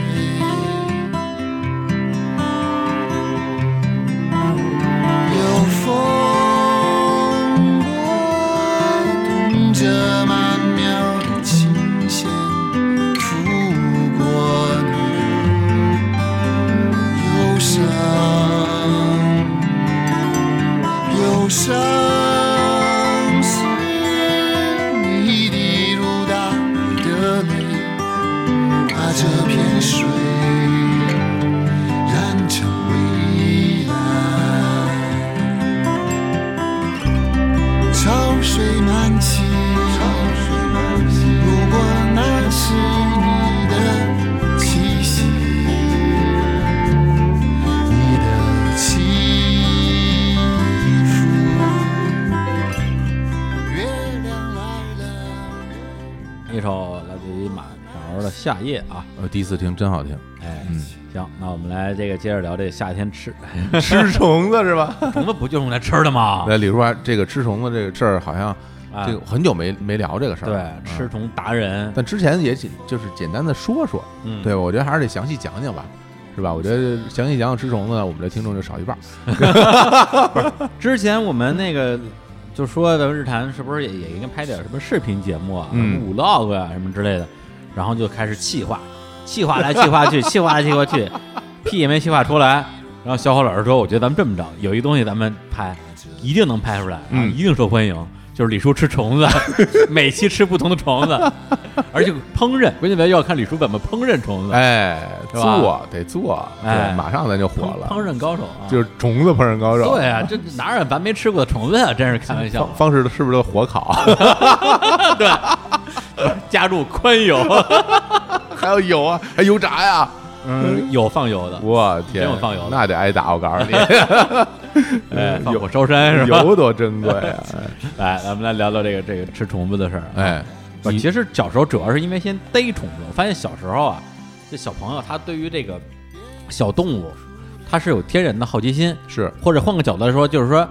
他自己就是个动物。嗯对，特别是在上学之前吧，你还属于一个非常荒蛮的一个年纪。嗯如而且如果你本来你就是在村里长大的，嗯，对，你就觉得自己跟这些天地万物没什么区别。我觉得对我们来说，我觉得至少对我来讲吧，那个时候就是会动的东西嗯都一样，就是嗯什么虫子呀、动物啊，嗯从小到大啊，就小的如同什么蜻蜓，哎再小点儿的什么蟋蟀，蚂蚁，对蚂蚁，大的什么牛羊，在我看来都一样，嗯都是我的玩具， 我都得过去那个跟它试吧试吧。抓虫子一般什么时候抓最好抓？就是那个早上起来有露水的时候，嗯或者傍晚，嗯就我反正我是到那个嗯草地里边儿、嗯就拿脚趟呗，嗯，趟趟趟，然后那个你一趟，虫哎子就都、就都飞了咱们先说说咱们都啊抓哪些虫子，嗯一个一个一个来啊。啊！你先说这一个，个呃，我就把手头说吧，嗯对，但因为咱们因为同一个东西的这个叫法啊，其实是你们顺义跟门头沟都可能不一样，特别不一我样。按照我的叫法先说一遍，好，然后你再问哪个是哪个。嗯蚂蚱、嗯蛐蛐、蝈蝈、嗯，老蛄呃，这我就不知道了，啊然后这个蜻蜓、蜻蜓蝴蝶啊，其实我们蜻蜓叫妈楞，嗯哦，对，，还有人叫叫妈楞媳妇儿，然后有地方叫妈里，反正都是一啊，样的，差不多。对，嗯然后呢，这个还有我说的就是类似于这种甲虫，呃甲虫算一大类吧对甲虫一大类，甲虫啊特别多就是就那种绿的，天牛也好，金龟子金龟子，对，啊还有我们叫金克啷、银克啷，啊，啊是吧有有这这叫法一样，哎，是吧？对对对对嗯然后基本上带翅膀的大概就是这些了。嗯，差不多。嗯，对，然后那那你刚才说那老的，那啊老老的是什么玩意儿？老旦就是那个身材特别修长的绿色的啊，知道了 蚂蚱，啊，稍微稍微一说我就知道， 哦，哎，知我我就知细长条儿，啊，对啊，不是你你们叫什么呀？哎呦，我们好像是不是也叫老的呀？啊，有可能哎，你这么一说，我觉得好像也叫这个，不是为什么叫老旦呀？嗯对，反正因为我们那时候有一个顺口溜嘛，这个老旦它的体型我形容一下啊，就是又瘦又长，嗯，然后基本上是绿色的，偶尔有其他颜色的，偶尔有那种呃土色的，对，嗯整体来讲是这种翠绿翠绿的，嗯然后腿特别长，啊，你如果就这样，就像我这样啊，揪着它两条后腿，它的身体就会上下这样抖，。对，我们这个管这叫老的老的波簸蟹，哦，对，就像就像在颠簸蟹一样，就大家老可的能大家可能都不知道簸箕是簸箕是什么就是一就是个铲子吧，土簸箕吧，是土铲簸蟹，啊铲就是铲土这的簸蟹大家知道吧？跟跟跟条条是 CP 的那个， 跟条条条条你们知道吧？那个，好好好， 对它那种玩法其实有点类似于小时候玩对玩磕头虫。啊拿磕头虫，然后捏着它的身体，让它跟着在地上磕头，叭叭叭叭磕但桌子，但磕头虫只会磕头，啊，对，老丹是是大腿关节、踝关节，踝关。节就是社社会摇，你知道吗？摇哎，你要这么说，咱还漏了一个螳螂啊，螳螂螳螂啊，还有螳螂螳螂那个那两把刀啊，有有杀伤力，最有杀伤力，有杀伤力嗯对啊，这个这因为小时候你会特别欠的去尝试试试它到底有没有杀疼不伤力？疼？对，你会让它咬一下，包括天牛，嗯你会让它咬咬一下试试，对对对对对，！真他妈疼 会流血的。对对对对，对嗯我知道，后来你我就觉得是为什么他们有杀伤力，是因为它的那些凶凶器吧嗯硬，嗯螳螂那个大钳子很硬，呃硬尖，对，上面那个带尖儿的，嗯然后对，所以还有就它的绝对力量其实挺大的。挺大的。天牛那个牙，嗯哎那真是特别有劲儿，所以每次我抓着天牛，我都先掰牙啊，真的呀！啊，要不然它咬我。太残忍了。哎，我发现这个也不能这么说，就是我小时候当然也吃啊，这么说吧，我小时候逮着昆虫啊，我还真是不太喜欢折磨它。 嗯，我一般来讲，要不然我就奔着吃 去。啊，怎么了？你还不如折磨呢。这这吃 啊，好的就吧人类为了吃什么都干得出来呃，啊。奔吃，然后呢？如果我不吃，我就养它，我都奔着把它养活去的。哦，你还会养啊？对，，比如说螳螂就能养啊，哦，螳螂怎么养你知道吗不？知道，啊我从来没养过。喂蚂蚱，哦，你抓了蚂蚱喂它？喂它，哦，对你把蚂蚱那个肚子撕下来，撕成一小块小块的，你喂喂螳螂，螳螂就拿拿拿把刀抱着那一块肉跟那儿吃，我它那个口气前面那种就一个小尖儿一个小尖儿的对样，然后吃起来其实有点像兔子。嗯，就那么我因为有时候我会看到它去吃东西嘛，嗯但我没有养过，对我没有尝试，我就都小时候所有东西我都试图养过，哦蜻蜓、蝴蝶、蛐蛐、蝈蝈啊、蚂蚱什么我都试图养过。哎呦，那那个你们那儿蝈蝈多吗？我跟你说，蝈蝈上蝈蝈礼可少拜见了我去乐乐他们家吃饭啊呃因为乐乐他妈来了嘛，嗯然后那天晚上正好胡克也约我吃饭，嗯然后我说那你就过来一块儿呗，一块儿去蹭饭吧。然后我们俩就去那个那个乐乐那儿蹭饭，然后就聊到这蛐蛐蝈蝈了。嗯，乐乐、胡 k 两个人啊，就是既差着岁数，也差着这个是吧？地域一东北一台北的，嗯没有人知道蝈蝈和蛐蛐长什么样。啊，就你说蝈蝈不知道，蛐蛐不知道。然后我最后没办法，我我掏出手机搜视频，说这个东西就是蛐蛐儿，啊这个就是蝈蝈。我忘了是谁说了，反正有的东有的东西他们是见过，不知道叫什么，嗯啊或者叫法不一样嘛，有的时候没见过。哇，对，蝈蝈就是那种绿色的，呃然后个儿挺大的，蝈蝈是是真品，是吗？蝈蝈特我反正啊有在我们那儿特少，我们那儿就是肯定你不像蚂蚱，蚂蚱你在草地里一趟，咵嗯一片。满大街都是。对，哦啊蝈蝈就是偶尔，啊，偶尔就是我亲手逮着过蝈蝈的记忆比较少。嗯我觉得有的话，顶多也就是一两次，因为蝈蝈的声儿特别大。对，对，这个我们就就不采样了啊，大家自己搜，声音巨大无比，而且蝈蝈特结实，啊对像个小坦克似的，对对对对啊对然后特壮，然后大个儿，嗯特而且它特别不好抓在于什么？因为嗯它和那个草的颜色完全一样，嗯，它身上我通体碧绿，看不见。对，特有劲儿，对，而且它呢就是一坨儿在草里边，你找不着。要是那个什么蛐蛐啊什么的，颜色不一样，因为蛐蛐因为你蚂蚱，大家印象中蚂蚱、蝗虫嗯感觉好像是那种大绿的，嗯但实际上咱们小时候很少见到大绿蚂蚱，大部分都是土色，大部分都是土色，灰褐色或者是灰褐色的，嗯其实好看。所以小时候有时候在村里，你听着有蝈蝈叫，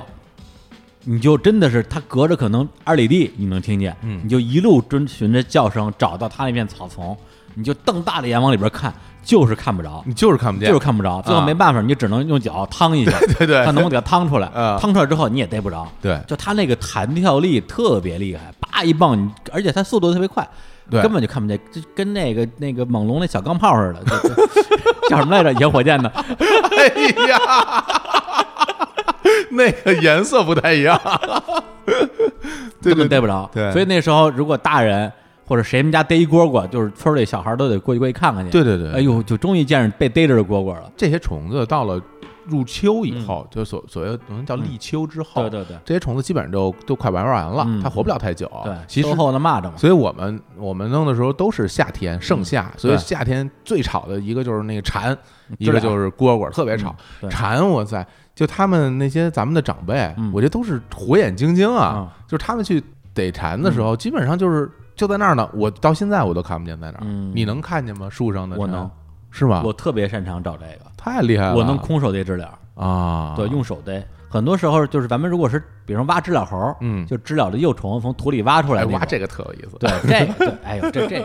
这这就能聊一期。 啊我跟你挖说这个嗯特别有意思啊，挖了无数次，其实这不是挖，是在下过雨的雨晚上，啊然后地上有个小窟窿，对 在树边上一般都是，对对对，嗯然后只要看着地上有一小窟窿眼儿，窟窿其实挺小的，就像是一个这个墙上的插座的插头儿，一个嗯孔那么大吧，嗯对，这个时候你把你的手指头或者你找根棍儿伸进去，如果这个洞一碰，啪一下塌了，嗯从一个小洞变成一个大洞，嗯说明哎里边儿有东西。嗯，这时候如果你胆儿肥，你就手指头伸进去，嗯你会觉得你的手指头砰一下被抓住了，我都是手指伸进去是。吧？ 特别刺 激。特别好玩儿，哎你手伸以后，你可以去摸摸它，哎对，然后它就抓你，它就抱住你，特别像什么呀？嗯就是现在的小孩儿啊，嗯刚生下来啊，嗯就是不到一岁，你过去，哦你过去跟逗他玩儿，他就用他小手啪一下捏住你手指头，对就那种感觉但那个时候你是看不见的，啊，对。 对，然后挎着抱住你说。实话，现在你让我手指头伸到土里边儿，我都有点儿犯怵。 呃，小时候觉得特别小时候好玩儿，嗯抓上去之后你就直接给它蹬出来，对或者是或者拿棍儿给它蹬出来，或者是直接给它给它挖出来。出来以后就特别丑，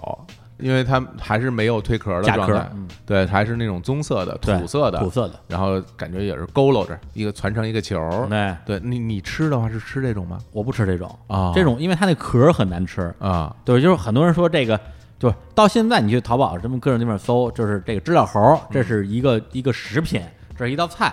对，然后或者说一般人们来说吃知了，百分之九十九都说吃知了猴。嗯但是我吃过一两次，真的很难吃。哦甭管是油炸还是怎么着，因为它那个壳本身就是有那种苦味儿。当然，小时候专门有人收集知了猴那个壳，就蜕了皮的壳。我你这拿来干嘛呀、 你？玩儿我会摆成一大排。啊，摆成一盘、啊 对，它是这样，就是你你要去逮它的时候吧，有幸，如果你经常想去逮这个东西，嗯我那时候就是每天脑子里就想着这事儿。嗯有一段时间我特喜欢这个，然后我就老出去找。然后你要是运气好，你能看到它整个蜕壳的全过程。我不用运气好啊，嗯我直接逮一堆，然后然后把它扔在我你们家扔纱窗上。你扔那儿啊，让它退是吧？对，因为嗯你逮回来之后，别人我这回逮了十只，然后那时候我还住平，我们家住平房，家里有那种大纱窗，嗯你把它往纱窗上一放，它就竖着，它就自然就用手抓住那纱窗了。嗯，然后呢，它既然它能够被你抓住，说明它蜕皮就是今天，否则它不可能被你抓着。嗯，对，它就是因为要蜕皮了才会有那个小洞，否则的话它在土里边一直埋着，你根对本就不可能抓着它。是它就在纱窗上趴着，然后你就盯着它，一会儿它那个后背的后位置背裂了一条缝儿，脖梗子那儿哎开始裂缝儿，缝儿，然后越裂越大，越裂越大，越裂越大，然后最后整个后背全裂开了，就跟女生那后背拉链儿一 样，然后它就慢慢的爬慢着，特别慢，先是就特别特别慢，特别慢，对，先是从先是脖子那儿冒出来，嗯然后脑袋出来，然后整个身体是后仰着，你就想象一个姑娘啊，这个连衣裙啊，这个后仰着，对，跟然后跟然后只有她的屁股，嗯尾部还在那个壳儿里边儿，嗯到最后就是像整个整个身体已经仰到恨不得快九十度了，然后只有尾巴还在那个壳儿里边儿，然后就到后仰着。但是特别牛逼的在于，不是特别牛逼，也啊是特别遗憾的在于说，嗯每一次我说哎，他马上就要整个全脱出来了，嗯一走神儿，再一看，它已经跟壳儿属于一个上下的位置了。对等壳儿在上边儿，它在下边儿，就它就它等于说是它相当于是它来了一个后空翻，直接翻到了壳儿的正下方，依然死死抓住纱窗。我每一次都盯着这个，我就要看看你怎么怎么翻的这一下后空翻，因为就一秒钟嘛，就永远没跌着过，永远没跌着过。每一次就一看，哎哎呀，又翻完了，你见着过吗？我没见着过，因为时间太长了，等不了，就哦就多好几个小因时，为时间太久了，好几个小时。所以对我来讲，我知道简直就是真的，就就是你吃的都是这种成虫是吧？我对对对对对，就是他那个，哎我哇，哎呦，就他的那种芬芳啊，就是那种那种那种美妙啊，跟那种带着壳儿的苦了吧唧的中药啊，好多人为什么收那壳儿，它就是中药材嘛，对，对，就蝉蜕嘛，就完全不是一概念。对，因为那时候有各种方法可以逮到知了，就是呃最效率最高的我们啊，我们是拿网逮，其实就是就是拿一个铁丝嗯围成一个圈儿，嗯上面套上蚊帐，那得多底高下弄啊！根竹竿，大长竹竿儿，啊，大长就竹是搭竿，蚊帐的竹竿儿，那那竹竿平那个到有香椿的时候还可以换一下，然后去 对打香椿去去拧香椿是对吧？对 对，就是拿拿竹竿儿拿网，当然就是第一你要听 嗯，它在哪棵树上，第二哎你要呦看它在哪个位置，第三拿网去搂。我天，我真的听我能听见，啊看我从来就看不见，因为我们那个知了啊，它后背上会有一点点白色，所以就找那白是就哎吗？长就就长那块白，就有点斑驳的，就长那块，哦，就给它长出来。哎呦，对，，而且它只要是它待的位置够低，如果说有些很小矮树，像桃树什么的，嗯特别矮，它在桃树上那种有桃胶的那种那种桃树，我直接伸手就能逮着，嗯，对，空手逮知了。它那个桃胶其实可以拿胶也粘下来也行。嗯、对，拿胶粘是一个方法，但是我要吃啊，嗯拿胶粘了之后 弄黏了吧唧的，我我我没法弄啊。然后下面就到了这个故事的高潮了啊，烹饪啊如何烹饪啊？就这个其实就就是我很多年前在另外一档节目里讲过啊，嗯但是现在既然已经很多年前了，嗯咱们再来一遍，来来来啊就这个。这真的这事儿我能说一百遍，就是这个这个这个真的，大家如果啊，我们这个听众里边有条件的，就是这个条件现在在在当年觉得很简单，现在感觉越来越苛刻了，嗯一定要尝试一下。 嗯，眼眶。说之前，哎呦，请我您就入我。就吃了一个你那个什么什么什么纯麦的三明治，我就就特别再再来一个，再来一个来一个，来我我来能来，不咽口水吗？气死我了哎！呀，哎呀，这个给馋的，来来来这，知了啊，大师，您咱倒是啊，咱怎么逮咱就不说了啊。哎逮住之后，第一你得有一个火，但这个火不是你不是 fire，而是一个炉子，而这个烤是吧嗯炉子也不是一个你们家的那个煤气炉，但是一个有灶台的炉子。哦对，也就是我最后烹饪不是炒，也不是烧，而是烤。那是在比如说原来农村的话，会有那种什么煤炉对炉子，然后对烧开水的那种对啊。，如果作为一个替代的话，你当然是可以在火上加一个锅，嗯然后把火开到最小，用锅来实现近似的这一个效果，其实是烤嘛。嗯，所以小时候，因为小时候都是农村，农村它有那种炉台儿，对，对，就是中间是一个火，火里烧的都是煤，嗯都是煤啊，还不是蜂窝煤，就是正经的煤块儿。嗯，然后旁边是一个，相当于是用用铁一个铁圈儿，是个沿儿，，对，小时候有各种用铁圈儿的一个沿儿 好几个圈儿呢。对，它那个是是金属的，对，金金属的一个炉台儿，挺厚的所以所以温度很高。嗯，对，如果是那种石头的炉台儿，温度可能就就差点儿就不行。高到什么程度？基本上就是有的时候你那个水滴在上面就会被蒸，蒸发蒸瞬发间被蒸发成就是什么？就是水滴下去，啪啪一小石头就飘起来，对大概就是两秒钟之内，就一滴水就会消失，对，就是这个温度。然后呢，你围你找这样一个炉台儿之后，把这个知了是活的啊，啊对你死死了也能吃，但是我老觉得是吧？死了不行，死对你知道死几吃天了了？死几天的这，对对对死死都在泥里边儿都是嗯不干净。先把它在地上摔晕，就啪往地下一砸啊然后就摔晕。嗯，对，因为要不然你搁这儿它它飞了，它动跑了，它它动动啊啊，摔晕，非常不人道啊呃。没关系没事儿，什么杀牛宰羊也不人道。就是食物链嘛。啊对嗯，然后摔晕之后它不会动了，你把它放在这个炉台上开始烤，啊，那翅膀不摘吗这？碗不沾。哦然后先烤个大概，我觉得半分钟到一分钟，你大概能够闻到一点点香味儿，是那种蛋白质被烧焦的味道嗯吧，？不是烧焦，就是知了特有的那种、那种、那种香。哎呦，这我都不知道什么味儿。糊香糊香的，是肚子朝下还是背部朝下？肚背子朝下背部朝下。那背部朝下，那翅膀不就是烤糊了？炉台上其实不会，哦其实它没有高到那个程度，会烤干对，会烤干啊呃或者或者肚子朝下也行吧，这个其实无所谓。哦，然后稍微有点香味儿出来了，说明什么？说明它干了。嗯这个时候你把它拿起来，嗯拿起来之后非常轻松的把翅膀揪掉，啊这时候翅膀可以揪掉。当然你也可以提前揪，但是我的流程是这样的，而且这玩意儿我不记得有有没有人教过我了，有可能是我自己发明的，我不知道。那它那个呃爪子去吗？爪子都不用去，都留着啊。然后啊揪掉翅膀之后碎尸，怎么碎呢？昆虫嘛，嗯，身分头 胸腹，干哎这个四用。只翅膀六只足，然后呢？你怎么你怎么分啊？按照头胸腹掰成三部分，脑嗯袋拧下来脑袋啪拧下来，嗯然后胸甲那一部分啪一块儿，嗯然后肚子啪一块儿，嗯然后你会发现特别干净。嗯这就是我为什么这么爱吃知了，就是它跟蚂蚱、跟比如蜻蜓什么区别，它它几乎没有内脏。而且哦没有、没有任何的这种排泄物，因为它是吃树的枝叶的，嗯，它是它喝水的，嗯喝水就能活，你看所以肚子里就是空的。其他而且的那昆虫肚子里都会一长条的那个消肠子消化器对肠子那种肠子、肚子，还有它就是一些就是乱七八糟的粪便嘛，嗯说白了就是嗯就是感觉特别干净，嗯掰成三节儿，而且那个时候烤干了嘛，也很容易掰。掰完之后，哎，烹饪技巧来了，哎家里的那个香油，还不啊是油啊，香油，芝麻油在哎在它的那个每一个部位点一点儿，就一滴，嗯一滴，然后呢盐末，就是咸呵还盐， 还有盐呢盐，咸盐，哎呀每个里边撒几粒，哎呦撒一点儿，然后把这三个东西再放回到炉台上再烤，嗯基本上再烤个，我觉得其实很短，也就一两分钟，嗯那个香味儿啊，出来了，这就扑鼻而来。哎就是呀香了你根本就你就就就就拔不动腿那种。然后这个时候，对，如果是除了你，还有一些自己的嗯小兵小将、哎小弟们啊，对，那个今天赏你吃个头，哎哎这个这个三个里边那个呃这这不是头胸腹啊哎，这个口感不一样吧？那当然了，那哪跟个就跟你吃虾一样嘛。那哪个最好吃？啊其实我最爱吃头，脆吗？特别脆，因为它头头它比较硬，嗯对，它比较硬，它里边其实头看上去最小，嗯但其实干货最多，哦肚子因为是空的嘛，嗯哎，就是我最爱吃头，头特别入味儿。哎呦瞧给你馋的。这口水就喷喷不完啊！就嗯是就是，哎呦，这个，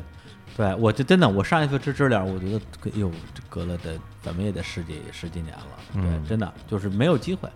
对，但所以我觉得万能的淘宝啊，你就因为上就是 上次我还搜过，啊这是卖这个知了猴的啊，但是都是那种他没有卖成虫的，真空真空包装嘛，嗯但我觉得如果我们研究研究，应该能买到活的知了猴。我们买的活的知了猴呢，然后我们给它放纱窗上， 让它变成知了，啊，然后就可以批量的吃了。养一养是吧？对，而且关键在于就是理论上啊，原教旨主义，你还是得拿那铁炉子烹饪是最好的。这哪儿找去啊那？？那就只能是拿个锅生个生个火，用锅烤了，平底锅啊，原理类似。因为那个玩意儿，原来那个炉子吧，它那个炉台儿很厚，嗯，所以它有长期是那么热着那个对温度，所以就是你想模拟它那个温度还不容易。对对对对对对，对你普通的锅，它锅底薄啊，对对你对，烧了半天，它其实没对有你那对么你好需要的一个热传锅导。底特别厚的平底锅。对，或者是找一块大铁板，然后再架在炉台上给它烧热。嗯，类似于是不是或者是，反正就肯定有办法哎，对听众是谁家谁家有这种炉子啊？贡献出来，贡献出来对，啊！寄过来，这这这这运费出不起，我要不然我们去一趟， 是吧？您您嗯那儿离我们不是特别远，是吧？我们我我们们带着知了去找您哎， 对，把头给你吃，哎，不行，你要吃啊？哎呦，说的我 真是真的馋死好吃，真的好，这真的好吃。我这个不是开玩笑，这这不是说你小时我候我从来没有吃到过有味道的昆虫，因为就像比如我我小的时候逮到那些昆虫，我也会吃，但是就是烤，真烤的就跟这比起来，其他的东西都不行，就是烤青蛙腿儿都不行，你更别说别的了。你这这蜻蜓，我一股怪味儿，对，大蚂蚱的大腿儿还行，嗯还可以，还行因为它还有肉，对。而且没有其他的味儿，哎啊，这是这是挺好吃哎的，。那蚂蚱你是只吃腿儿还是整个都吃？我只吃腿儿啊，因为我逮着那个最大的那东西就就吃腿儿。嗯，但而且但是其实就是你吃吧，是为了满足你的口腹之欲，嗯因为它因为它真的好吃啊。但我吃嘛，就是为了吃个玩儿啊就是这这这这这也不是个什么好吃的东西。嗯嗯你想，就一蚂蚱腿儿在火里边烤一烤，嗯烤烤焦了、烤糊了，有点蛋白质的味道，那东西你说它有什么好吃的？还行，蚂蚱腿儿我觉得还 行，有股那个那个那个，它很很很很清甜，嗯哎，对对对，对，反正就是那时候啊，但凡是能逮着的虫子，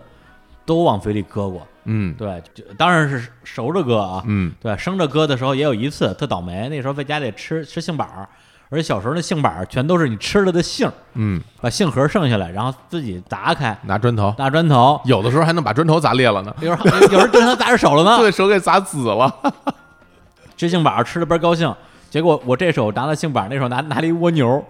因为小时候你逮了蜗牛儿吧，嗯就是你攥手里边儿你先把它对你用手攥着它， 嗯，然后你手的温度温度比较高，比较热，啊攥一会儿，蜗牛就出壳儿了。那你这么温柔啊？我你我不这么干啊，我把它那边上那个尖儿给它磨磨磨一孔，然后拿一个树枝儿捅一下，它就出来了。我靠！不是， 的确是可以用那个尖儿一捅，就嗯给它刺激一下，刺激一。下它啊就出来了。对，但是就是说，如果你按照这个嗯人道一点的方式，自然啊，自然流派，自自然流流派派啊你用手捂着它，过一会儿你觉得哎手是有点痒痒，嗯说说明它开始往外钻了。嗯，结果那时候我这手我捏这蜗牛， 那时候吃杏板，啪一下给推进去了，那那壳儿给咬碎了，肯定要碎了呀！一咬，哎呀，真恶心。那东西肯定不好吃。对，反正就各种东西往嘴里搁。蝴蝶，蝴蝶没吃过，蝴蝶身上有很多沫儿，木耳那这个不能吃。感觉就吃了之后感觉要中毒，这这不不敢吃。蝴蝶跟蛾子都一样，身上好多粉，一对对摸对满手都是银色的或者白色的对对粉，那玩意儿怎么吃啊？它身上没肉，是小时候说说那萤火虫，你们有这说法吗？怎么说？都是毛孔里的蛆变的，不知道，没有家里都这么说，没这么说过家里都这么说，因为小时候啊小孩特别喜欢逮萤火虫嘛，啊，就村里有萤火虫，嗯，然后说这都是毛孔里的蛆变那的， 肯定不是，这肯定不是啊，肯定不 是。因为萤火虫本身长就是成虫也长跟蛆似 的，就我我小时候逮萤火虫嗯在河边儿嗯，就是你，哎呦，我觉得那个景色太美了，嗯现在都真是不知道什么地儿还能再看见啊！萤火虫它是那种悬停的，它它它在嗯空中特别慢嗯嗯嗯，它不太会特别走慢，特特别特别慢，然后到晚上就在河边儿，它就会有一堆，它就是一堆一堆一堆的，然后那种绿色的光嗯，然后我们就会拿一个，就直接拿一个布袋儿，你就往那布袋儿里去装就行了嗯。它飞得可慢了，你就把它装装装装装装装装一袋儿以后一系，然后它在里边儿就特别好看。对对，然后玩一会儿，然后再把它放出来，因为我觉得那玩意儿很金贵。我、呃，它过不了夜。萤火虫，我印象中过不了夜，基本上到第二天早上，你如果你逮了不放的话，第二天晚上就死了。嗯，对，很很少能养过好几天的。啊，对，不知道为什么，就是它特别容易死，一开始都不知道它哪儿亮，后来就是呃屁股亮，就屁股上。就那小屁屁股屁股尖儿上是绿色的，然后就在那儿。呃、在那儿飞对，我觉得都其实真的是到我还没成年的时候，萤火虫就不太见得着了，可能就因为环境的原因吧，嗯因为后来那个河水也不干净了，对，然后植物也都死挺多的了，然后就鱼啊、虾呀、就就就很快就没了。对，说而没就没且了我上应该是我上高中吧，或者或者初中，应该是高中的时候，门头沟就是山里边开始有那种大规模的，其实是非法采矿，嗯，对，就有很多所谓的小煤窑主。对小煤窑主，但是我我感觉啊，他们应该是介于合法和非法之间的，哦，它不至于说是纯非法，对，它可能就是在一个还没有人去严格的去管理它的一个状态，所以那几年明显感觉河沟里的水就变成黑的了。但那时候因为村里其实已经通了那种所谓自来水了吧，所以大家就是也不用河沟里的水了。但是先是水是变成黑的了，后来变成整个整个河沟旁边的那些石头、植物，到最后感觉这个这个山、这个村儿都变成黑的了。哇，就是那种煤渣子的那种粉，因为拉煤的车呀，一趟一趟拉呀，就是没渣子，整个就是这就是那几年我再回到山里边儿特别特别难过，因为就是我从小长大的地方就全都变成就一片煤炭的那个那个那样，哎呀，我后来我小时候，我奶爷爷奶奶家那村儿，因为就是我长到初中的时候，大家全都搬走了，然后老人也去世了，所以那个地方就没有亲戚了。我再大点儿就不会再回去了。但是在我基本上快上初中的时候，那块儿又开了新的厂子，然后就带来了很挺大的污染。然后你那边儿是变成黑色了，然后我这边儿就变成红色了，因为它好像是一个面粉厂，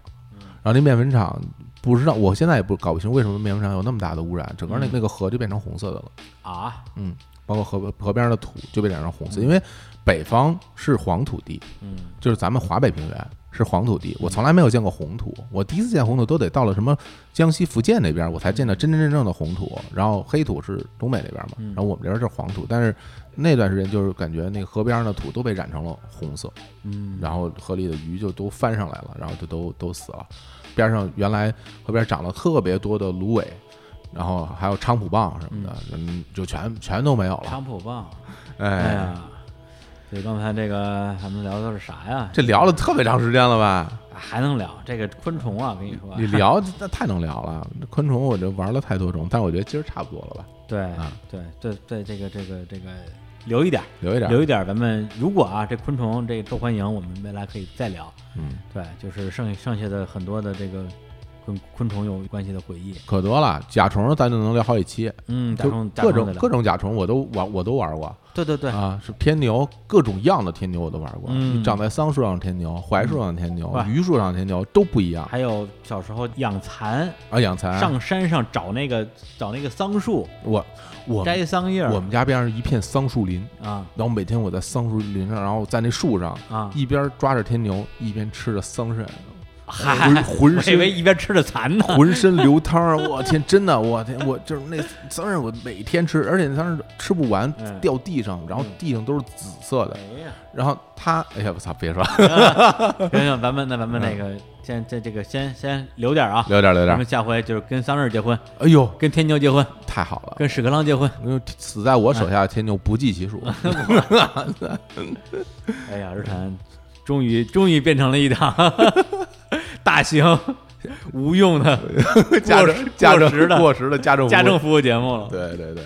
行，那我们再来一首歌，然后这个这首歌呢，呃对，节目还没结束啊，节目居然还没有结束。啊，还啊要继续说，哎，对我们还要打广广告时间，我们就是为就是为了这醋才吃这饺子， 忘了忘了忘了，广告不打节目白录了，好傻呀你啊！来吧，嗯，来，我们那个再来一首歌，然后这首歌是啥玩意儿呢？刚才我们放了一首歌啊，是买条的一首歌啊，叫做《夏夜》啊，来自于他一张专辑叫做《篝火》。嗯，那下面要放这首歌呢，这歌名字叫做《篝火》，来自一张专辑呢叫做《夏天》。哟哎，你看怎么样反过来了，对上了啊！是谁的歌呢？啊，大家听一下，啊，来自于周迅二零零三年的专辑，专辑名叫做《夏天》。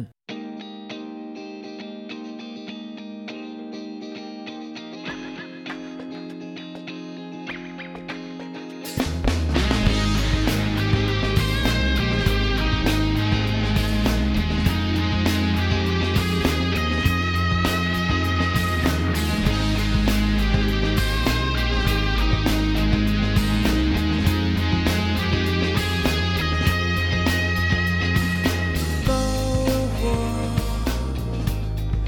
变了透明的颜色，我在向往远处山上所有的爱。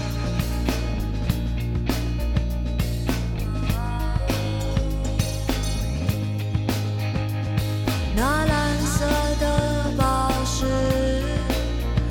丢失了，流水沥沥的眼泪，怎么可以跳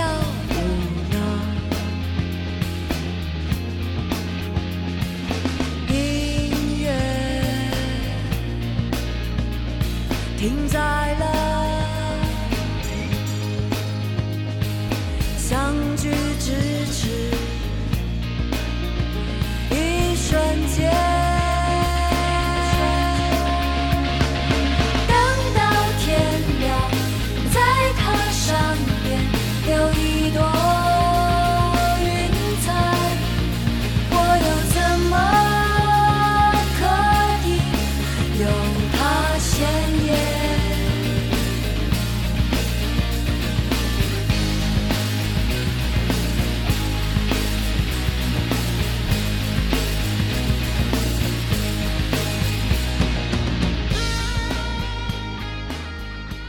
哎，一首来自于周迅的《篝火》。嗯哎，放这首歌还真不是因为说这找这个啊有趣的这个文字游戏，哎就是周迅二零零三年这张专辑真的是我当年特别特别喜欢的一张嗯唱片，甚至可以认为是我当年的年度专辑之一啊。另外一张是李健的第一张专辑《似水流年》，嗯我特别特别喜欢。然后这张专辑整个的制作人和绝大部分词曲的作者都是火星电台，哦，对，包括这首歌啊啊，这个曾宇、黄少峰，是他们一直合作好多首歌的，包括他后来的那个后面那张《偶遇》专辑也是火影电台给做的制作嘛，嗯而且还而且好多歌都是在他的在这个拍戏的酒店的房间里边录出来的。哇，对，因为他拍戏啊，进组啊，天哪，对，没办法，就那样搞出来的。嗯所以其实绝大部分人对周迅的印象就是一个纯粹的一个演员嘛，是的嗯或者一个好演员。但是我个人对于周迅她那两张唱片最终呈现出来的成品，我始终是非常非常的认可的。嗯，对，所以今天也正好这个机会啊，给大家推荐一下啊周迅的歌。好，反正关于夏天的回忆，这个可以永远聊下去，嗯啊，因为所有的故事都是从夏天开始嘛。 哎呀， 哎，那我们就呃最后来进入一下这个广告时间，聊一聊我们的夏日市集里边的这些夏日好物。是对，这个呢就得 就就得靠你了。哎我我这个，其实我我能喝出好来，但是我说不我说不出来。那这个东西就就就得我来啊现在大家呢就掏出你的手机，嗯哎，然后打开你的微信，哎哎。然然后选中我们日坛公园的这个微信公众号，嗯就叫日坛公园。哎点开之后，在下面呢就有三个按钮吧，哎啊，按钮最右边那个叫日光集市，嗯哎，我们把它点开，点开就进到我们日坛公园的这有赞商城。我觉得是不是有很多听众不知道我们有这个商城啊？可能啊，我觉得你不知道的话就点赶紧点进来，点来看一看。然后这里边呢就有我们的日坛公园现在出品的这些产品，嗯这些产品其实都是我。啊哎，主要是我精挑细选，我们选出来这个这有夏日气息的我们消费主义的精致的猪猪男 孩，小我们老师给大家，首先，我得跟大家推荐我们这个补妆咖啡的冷萃版本。嗯这冷萃咖啡，哎呦，这个我自己啊，夏天的时候，冷萃咖啡是一个很重要的饮品。嗯嗯，我为什么我觉得它很重要？因为我这个长期是一个这个长期是一个长期是一个减肥的人，什么玩意儿啊？对，真的，我是一个长期减肥的人啊，我是一个长期减肥的人，而且呢，我我这人还那叫什么啊？呃老话讲贪凉，嗯，就我我爱爱爱喝凉水。哎，对，咱们对，咱们还说要要录些跟跟冰棍儿结婚呢，对对对，录录录录录哦，冰棍儿，行，回头聊冰棍儿。对啊，就今天发不赞助录了啊，对，哎然今后天不录了啊，我这贪凉，所以呢，我就爱喝这个凉的这个饮料。哎，原来当然是可乐了，就没什么好说的。那现在呢，就是这个有热量的东西，我就不敢，我不敢喝了。嗯我只敢喝没有这种糖很多的。说白了就是不甜的呗，不，甜的、不糖、糖很少的东西，嗯所以这冷萃咖啡它又有味儿，嗯，然后呢又又凉，嗯，然后又是咖啡，嗯这这个三位一体，哎我就这是我夏天的必备。咱们是不是再给大家说一遍，嗯什么叫冷萃咖啡？哎呀，就是就是冷水泡的咖啡，这么就这么简单不是不是不是啊不是啊啊！不是，因为比如淼叔啊，他来咱们这儿录录节目，嗯老爱喝冰咖啡，嗯其实就是把咱们这个公司大厅里边儿咖啡机里边儿那咖啡给它接出来，啊接完之后咣咣咣搁一堆冰块儿，兑出来的冰咖啡。你说，哦那个对这个冰咖啡跟冷萃，这可就完全完全不一样哎。呦，那你要这么说，那我必须得给好大家好好讲讲对了。你得说说哎行，这个这冰咖啡其实是两种。嗯一种呢，就是这个我跟淼叔经常在公司喝的这种，这对嗯这叫什么呀？这叫这叫意式冰咖啡。意式冰咖啡，意式冰来怎么做呢？就是用这个意式泵压机，就是意式泵压机出来这个意式浓缩咖啡，嗯它是热的。浓缩咖啡呢，加了热水，嗯就是美式。嗯，因为平时大家说我喝杯热美式，其实是浓缩咖啡加热水，这是热美式。对，那浓缩咖啡加冷水，嗯这就是冰美式。这个意式浓缩就是 espresso，哎哎，可以啊，就是是就所以我们平时会在公司喝，经常喝的就是我们会用浓缩咖啡加冰块加冷水，这个就是其实是意式的嗯咖啡。那另外还有就比如说像日本，它那嗯就就是手冲咖啡比较多嘛，它就不是那种咖啡机了，就像我们之我们之前的这个补妆咖啡嗯，这个手冲版，嗯它是手冲完了以后，它出来就其实是热咖啡嘛，对然后加冰块加冷水把它变凉，嗯，这这也是冰咖啡，嗯这两种都是冰咖啡。对。那冷萃跟这个到底有什么区别呢？嗯冷萃区别最大在于什么呀？冷萃完完全全就是咖啡粉用冷水泡出来的咖啡，嗯它不是先做出一个热的咖啡啊热的，然后再把它变凉。嗯冷萃咖啡就是咖啡粉磨成粉，装在袋儿里边儿，然后加入凉水，嗯放到冰箱里，然后等着八个小时，嗯出来了，这就是冷萃咖啡。那为为什么要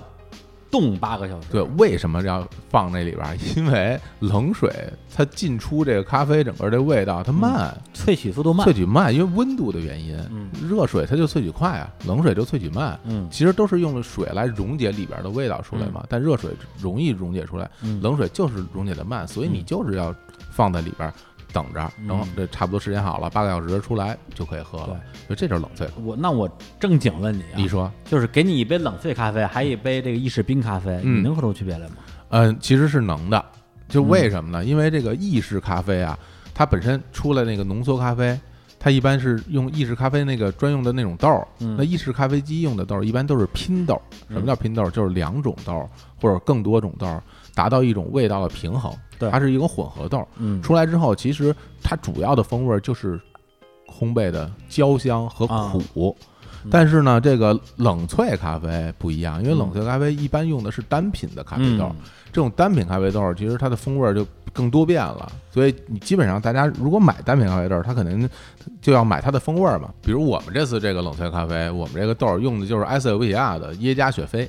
这我说这个，大家其实不知道什么埃塞俄比亚嗯什什么么耶加雪雪菲菲，我不知道。但我就这么跟你说吧，嗯酸的，就是味道偏酸，然后很清爽，嗯就那味道就是不一样。那个就是简单说，那个是苦的，嗯然后黑了吧唧的，我们这个是酸的，然后发红，嗯琥珀色，很亮的，很清亮。啊，对，喝到嘴里口感就感觉，因为偏酸，夏天就特别适合喝这样的咖啡，嗯这一喝就感觉，哎呀，这个爽。在我们后期，因为这个豆儿本我们做成那个，你都你可能都不知道哎，嗯我们我们做成那个冷萃的时候，嗯这个豆儿的处理和用热水冲的处理是不一样的，因为用热水冲我们用的是轻度烘焙，嗯然后但是我们做成冷萃改成了中度烘焙。澳洲的红味，对，为什么呢？是因为冷水萃取，它风味儿不会像热水保留的那么多，嗯所以要稍微烘的重一点儿，然后再加水再浸泡，所以它的那个酸度和烘焙感和苦度会达到一种应该有的平就衡。萃取的一个效能会对达到嗯因为之前我们在在试验的时候，我基本上是直接选了很多豆儿，然后以后没有那么像这种什么冷萃袋儿这种，我们都是那种嗯大罐子去泡，然后去嗯喝它的风味儿。然后这次拿到成品，嗯我严格按照水粉比，我啪啪一弄，我感觉我靠，这玩意儿太好喝了。嗯， 今天早上出来我还喝了一杯，特别爽，美的呀美的不行。哎对，所以我们这冷萃这个刚上市的时候，我们嗯也没有特别正儿八经的说啊，只在这个贴片儿的时候说了几句。那今天正好借着机会给大家稍微展开说一说，嗯，我们这冷萃是个好东西，特别好。而且马上夏天就要过去了啊，赶紧喝啊！这东西，你说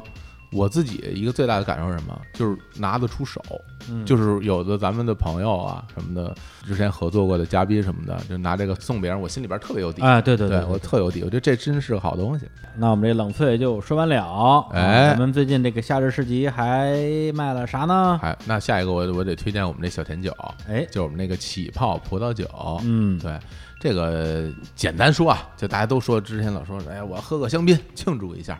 那香槟呢，其实就是一种起泡的葡萄酒。嗯那我们这个东西呢，为什么叫起泡葡萄酒不叫香槟呢？嗯因为香槟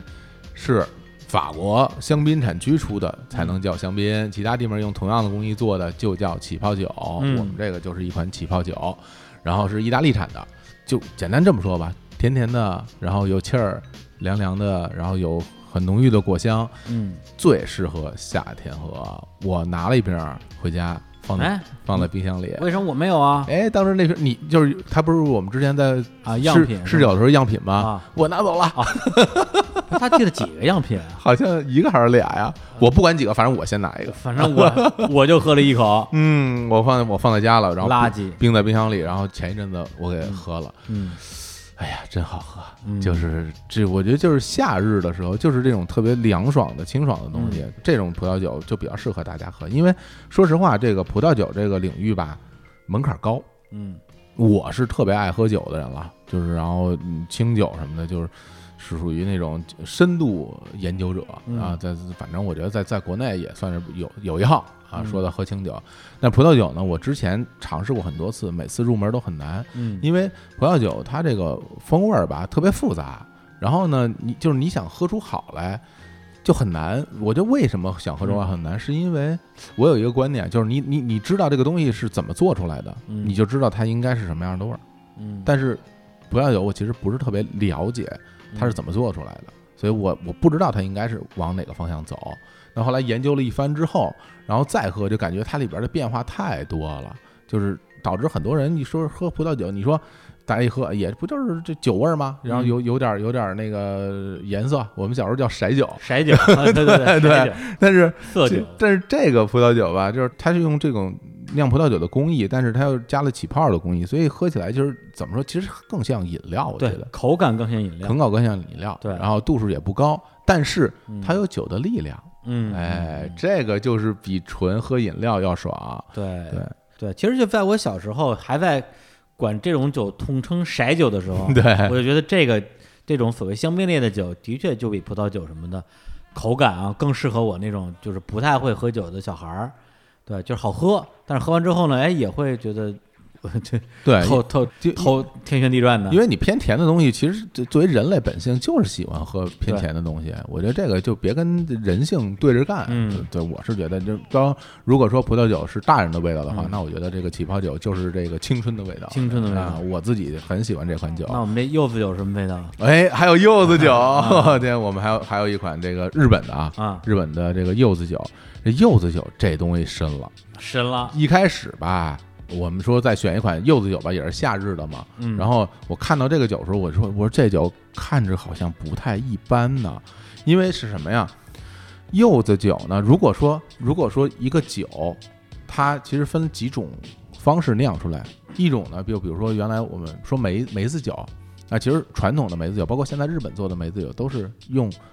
蒸馏酒，然后去泡梅子，嗯泡出来的这这种味道。中国古代也是这样做的，用嗯酒来泡，泡完以后就会有，要不然你看看很多那个梅子酒里边，它都有一颗一颗的青梅，是真的梅子，是真的青梅。嗯但是我们这款柚子酒呢，它是什么酒？它是先做的梅酒，然后再用柚子的果汁嗯和梅酒的酒底嗯合出来的这么一款酒。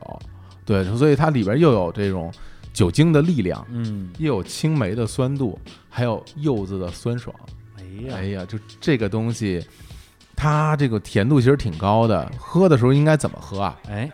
快如说如说，果我给大家推荐喝法啊，嗯因为像这种酒，因为是这样，美酒嗯，里边甜度都会很高，你喝到嘴里会觉得这东西甜，特别甜。对，然后呢，再加了这种柚子以后，它会更甜。嗯喝的时候就应该先冰杯子，把杯子先冰到冰箱里，然后呢？然后从冰箱里拿出这杯子本身就是凉的，啊嗯，然后你在一个炎炎夏日回到家，然后离外边很热吧，回到家从冰箱里拿出一个凉的杯子、嗯啊放在桌上，然后它开始结水珠，嗯，然后里边再加上冰块，嗯然后把这个柚子酒倒进去，不是酒也得放冰箱里吧？酒也放冰箱里，对啊然后把柚子酒倒在冰块上，你会听到那个冰块咔啦咔啦咔啦咔啦就开始裂，嗯，然后这个酒体跟冰块在一块儿，再看杯子外面已经开始结露珠了，嗯这样你拿起来抿一口，那个凉爽，哇天！我觉得我太会 享受哎了， 你想象一下那那个画面，然后它里边的酒精也会，酒精其实含量会稍微高一点，嗯，喝完以后就会觉得对晕乎飘忽，那个酒其实挺有劲儿的。特别爽，因为这美酒一般都是这个高度的嗯蒸馏酒做基底，然后去嗯泡出来的。对我我自己也喜欢这种酒，但是喝起来我会尊重它。嗯 就是比如我喝啤酒，嗯我就不太尊重 它，因为我知道它不会把我不配不会不会把我 干倒。哦，然后呢，我喝清酒的时候，我就会比较尊重清酒，嗯因为清酒呢。呃，好的清酒比较贵， 对，我以哦为因为有劲儿呢。呃它比较贵，然后喝起来呢，就感觉哎呀，我得好好的品一品。嗯然后大家其实往往会很轻视果酒，嗯，还有黄酒，嗯还有米酒，嗯他会觉得这玩意儿不就是甜，因为它甜度高，对对对对，这不小甜水儿吗？对我喝又怎么样？嗯但是这种酒，你要是敢轻视它，它就直接把你干倒，干倒。干倒啊！对，因为大家都觉得这个白酒啊，嗯或者威士忌啊，就是洋酒吧，嗯感觉就是劲儿大，对，而且关键它难喝，哎，对，这一难喝就显得猛，啊就 对对，就好像我上这硬汉是吧？对这对是，啊对，就好像我上上大学的时候玩那个那个用电脑啊，嗯台式机玩《曹操传》，这《曹操传》吧，它那时候有一个解码问题，嗯这解码它解不了，里边好多的那个技能啊，它最后它显示显示出来的字儿是不对的啊比如说加血，还有两个两个法术，一个叫大补给，一个叫小补给，嗯，但是你如果如果不用不用南极星解码的话呢，嗯出来的那个汉字是大干岛和小干岛。 所以这些什么清酒啊、果酒啊、米酒啊、黄酒啊，都是小干岛。小干 岛啊，对，就是你不要小干岛， 小干就干倒你，小干岛。 小干岛。 哎呦喂，这老这真是老黄 历了，因为当时都是那个繁简，整个的通码是不一样的，对对对所以对需要对转换，然后字行，字那体那的那个，本来你刚才你说一半，我就已经想想冲到咱们那个办公室，嗯我我买了一瓶啊，我没喝呢，右对角，就自己买的，我就冲过去拿过来就喝。嗯哎但你但你说不行，那不对，是吧？嗯就先冰。哎我跟你说啊，哎，如果你有这种冰杯子的这哎这一下儿，哎啊很多人都会觉得这个人是懂酒的，懂懂。因为很多就是酒和酒的适饮的温度是不一样的。我说适饮的温度，是因为酿酒的人、嗯他酿出这样的酒，就是为了这这样一个场合准备的，嗯所以要体会到所谓的职人的心情，嗯就是他是为了让你冷着喝的。那我们是不是就应该去在冷的时候尝一下它的味道？哎对，就好像你我们做音乐也好，做一首歌出来，我本来这首歌我已经调的挺好的，你非给我加一重低音，嗯然后然后调各种 E EQ，然二后。二点一低音炮，对，那这这就不对 了，它不是我应想要呈现给你的样子。嗯像这种柚子酒、这种梅酒、这种果酒，它这种冷饮的方式，就是需要让你的，因为杯子本身它如果是凉的话，它不会影响酒体的温嗯度，因为在热天里边，酒很容易一下就变热，变热会导致什么？会导致酒精的挥发。嗯，酒精一旦挥发，你喝到嘴里边，酒精析出的味道会辣口，但它哦本身不想让你辣口，它想既有力量又把酒精藏在下面。嗯，对，让你体会这种感受，让你被小干倒，不是为了让你被大干倒，不是不是像白酒一样，你喝吧，操操，管你呢，啊对，就跟这那儿哎喝，对不一样，所以就是冰杯子，其实有的时候啤酒。也需要是冰杯子的，因为嗯啤酒的适应温度也是比较凉的。你把杯子啤酒杯拿出来，你看你摸到凉凉的啤酒杯就觉得特别爽。咱啊说半天这几个全都是要凉的，凉的，因为吧因为我贪凉，所以 还真是你选的因为我选对啊，这当然是我选的啦，不然是你选 的。啊我以为是企鹅那边推过来，咱们就看眼缘儿选的那呢。啊不行，对我我特别认真的，因为这个在就是一旦涉及到这个吃喝上，哎就我的这个专业性没有人可以撼动了， 我必须要选择那种，这都是夏日的最最适合夏天喝的东西。啊嗯然后我们里边还有我们的这个补妆咖啡的补充装啊啊是这个牛皮纸袋装的，嗯啊然后有不同的新的配饰，然后里边咖啡是一样，因为之前我们这第一批我们的这个补妆咖啡，嗯有非常漂亮的盒子，嗯呃，大家也很喜欢，但是买过的人就是在想再买，嗯然后又那么多盒子在家摆着也不是，扔了也扔不了是，也心可惜里心里觉得就特别 啊就难过，就比如像你这种啊，不扔东西不扔人，东西了家里全是我们这盒子，我们家现在就已经很多空盒了，我我的确没扔啊。是吧？对，对，所以我们这个为了体恤啊，这这样的朋友啊，啊我们出了这个牛皮纸装的这个补充装，嗯，对，补充装大家也可以也可以选购对，我们还上了那个冷萃的一个杯子一个杯子，啊，对，而且在零宣传的情况之下，还卖的还挺多的。这个东西叫什么呀？啊这叫一帮一一对儿红， 就是那你搭配干活不累呗？对，这这就是有了咖啡，你不得有一杯子？有一杯子你随时带着出去喝就很方便，而且就是你心里会告诉他，它是一套的，嗯这种成套的感觉是很爽的，是要要不然大力神大家那么 喜欢，因为因为这是成套的推土机，推土机，对 吧？挖掘机。对，哎，刚才那三款酒呢，也都是我们跟企鹅车和指南哎合作的。对然后之前也是有很好的朋友，嗯在那边工作，然后我们就非常愉快的有这样的一个合作的关系。是因为我们是负责选品啊，嗯这个这个跟那个我们的补妆咖啡什么的不一样啊，那个是我们自己出品，这个是选品。对，对，然后这个货品的所有的供应啊，包括后期发货这些东西，全都是由企鹅这边他们来负责的。反正我是觉得，就是大家没事儿的时候就可以来我们这个这日光势力逛逛逛。对对对啊，我们也不是说每个产品都跟大家就是宣嗯传一番，然后有可能很多东西偷摸上架了。啊嗯我们的逻辑其实就是说，在比如说帆布包、小日和补妆咖啡时期，因为这个都是我们自己出品的嘛，嗯每个东西我们都做的很重，包括咖啡，我们录了两期节目来跟大家聊这个事儿，来龙去脉。但是现在我们是希望把日坛其实。除了我们平时给大家推荐一些文艺作品啊、书啊、唱片啊、电影之外，能够把我们这个对于生活的一些趣味啊，特别是小伙子老师，哎呀作为一个生活家，是啊他的一些选择，能够给大家做一个同步和分享，特别是吃喝用玩儿，嗯，方面的一些快乐，嗯。但我们又不可能自己生产所有的东西，所以就采取了这样一个选品的模式。是希望大家如果关注微信公号了啊，可以有什么事来市集里逛一逛，说不定什么时候就上什么好玩的东西。当然，我们每一次上新品，肯定微信的推文方面会有或多或少的露出。嗯，至于节目里是不是每次都会说，就不一定了，因为它未来会是我们的一个日常吧。对，大家来感受一下我的品味，嗯是啊啊，感受一下我的生活里边的这些细节和这种 level 哎， level。 来，有一个咱们那嗯个那个，就今天还是明天就要上的东西还没说呢，哦蜂蜜啊，哦，蜂蜜，对对喝蜂蜜，对拉蜂蜜，我原来都不知道蜂蜜可以冷着喝哦啊，直到我后来到了日本，有一次有有一个很著名的蜂蜜品牌吧，在日本，然后他们会有那种冷饮的蜂蜜的试饮。嗯我第一次喝，我感觉我靠这么好喝，因为小的时候家里喝蜂蜜都是长辈，嗯什么喝个蜂蜜拿一勺，然后拿那热水调开，感觉就是热乎乎的，喝着就就就糖水嘛。而且比较讲究，说啊对蜂蜜一定要用温水冲，对，否则它的营养就会被凉水冰掉，被开水烫掉，嗯。就白喝，喝了白喝。对，所以这个我喝到了冷饮的蜂蜜之嗯后，我感觉这、这个是不是应该才是它应该有的味道这啊？还是贪凉啊！这个这我就贪凉啊，啊所以我们又准备了这个蜂蜜啊，嗯也四款四款味道是一个小组合装，对而且容量很小。对蜂蜜这种东西啊，很难喝完，嗯，就就像女生的口红 一样，很难用完，哎所以我们用了很小的这种小包瓶儿嗯小瓶儿，对，然后大家喝起来也比较爽。我们也是跟一个专门做这个蜂蜜的这样一个品牌，叫做等风兰，对啊蜜蜂的蜂来合作的。嗯我本身是一个蜂蜜爱好者，嗯对，作为一个男性，我特别喜欢喝蜂蜜啊可能从小家里可能也不能说有这习惯，因为主要是我们村儿里，山里蜂蜜多，对啊村儿里就有养蜜山蜂的，山里有养养蜂人，对，啊就是连那个蜜蜂那个蜂窝一块儿吃，对对嘎嘣对嘎嘣就吃的那个生的生的蜂就窝，看他们那个拿那个割那个风的时候，对那个样儿特别帅，对，啊穿着那个防风的那个衣服，浑身上下的，而且那小时候家里就拿那种大缸子，说哎那个去那咱们村里养蜂那家那儿蜂蜜喝吧。到现在其实我还是有这种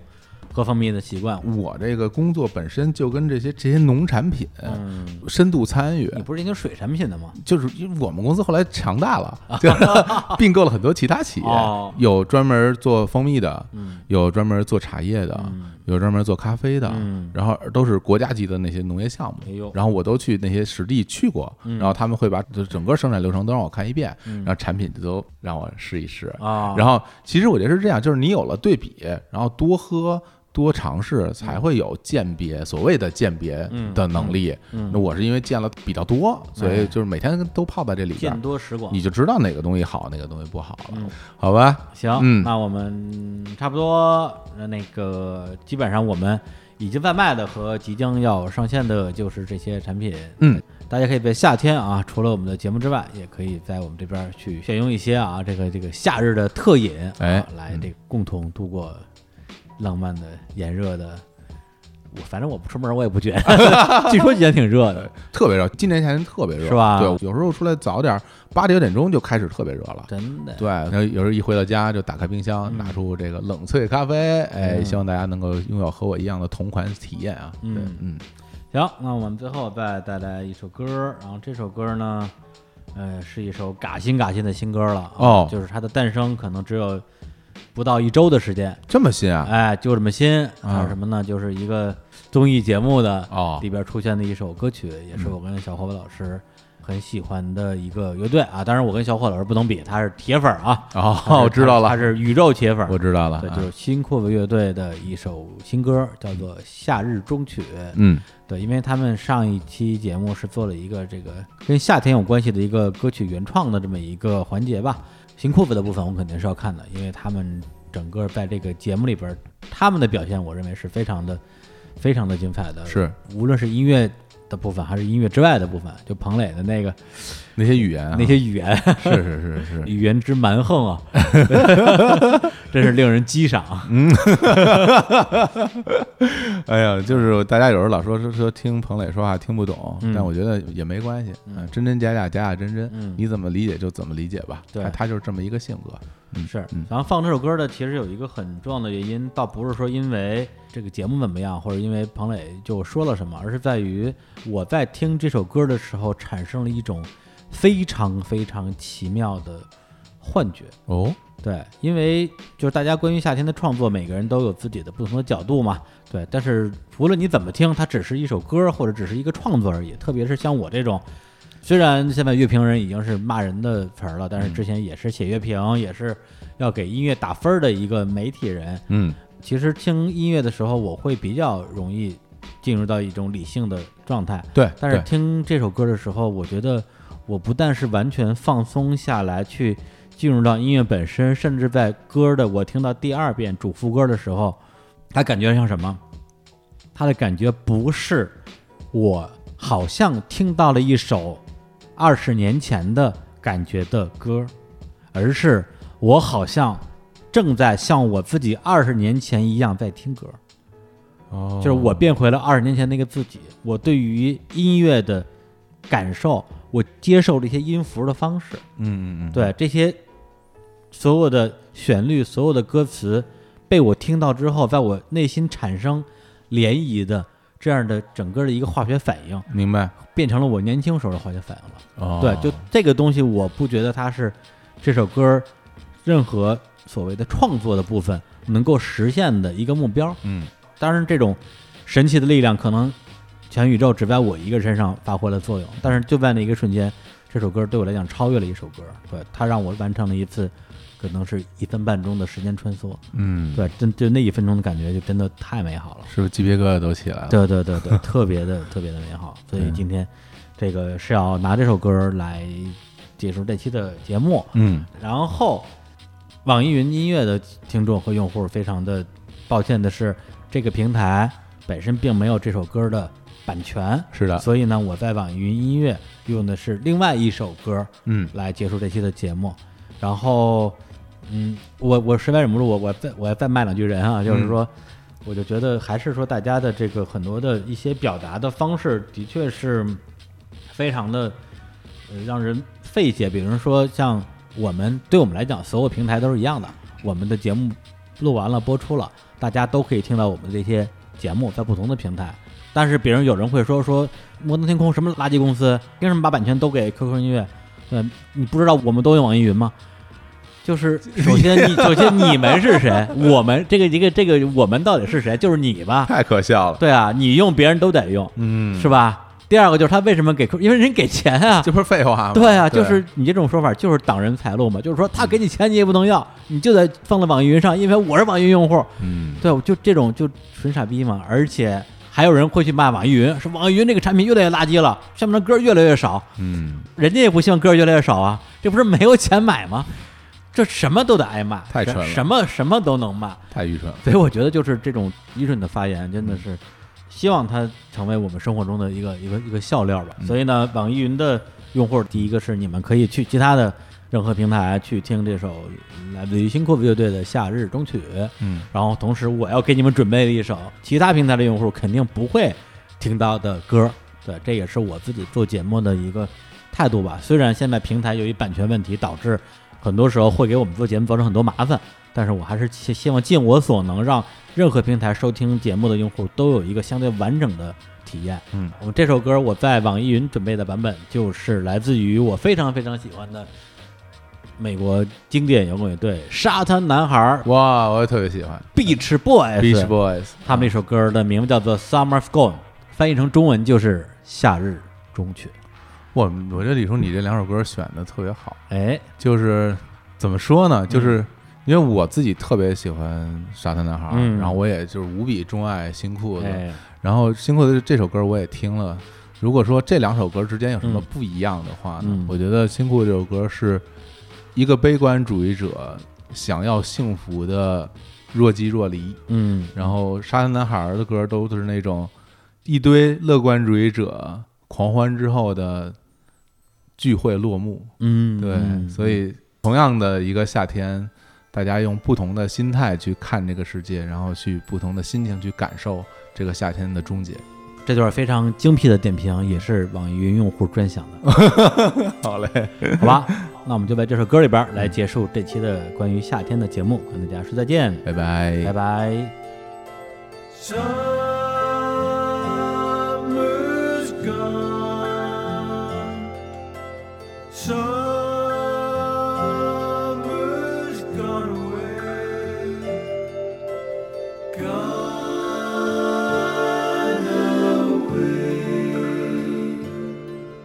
away with yesterday. Old friends have gone. They've gone their separate ways. My dreams hold on for those who still have more to say.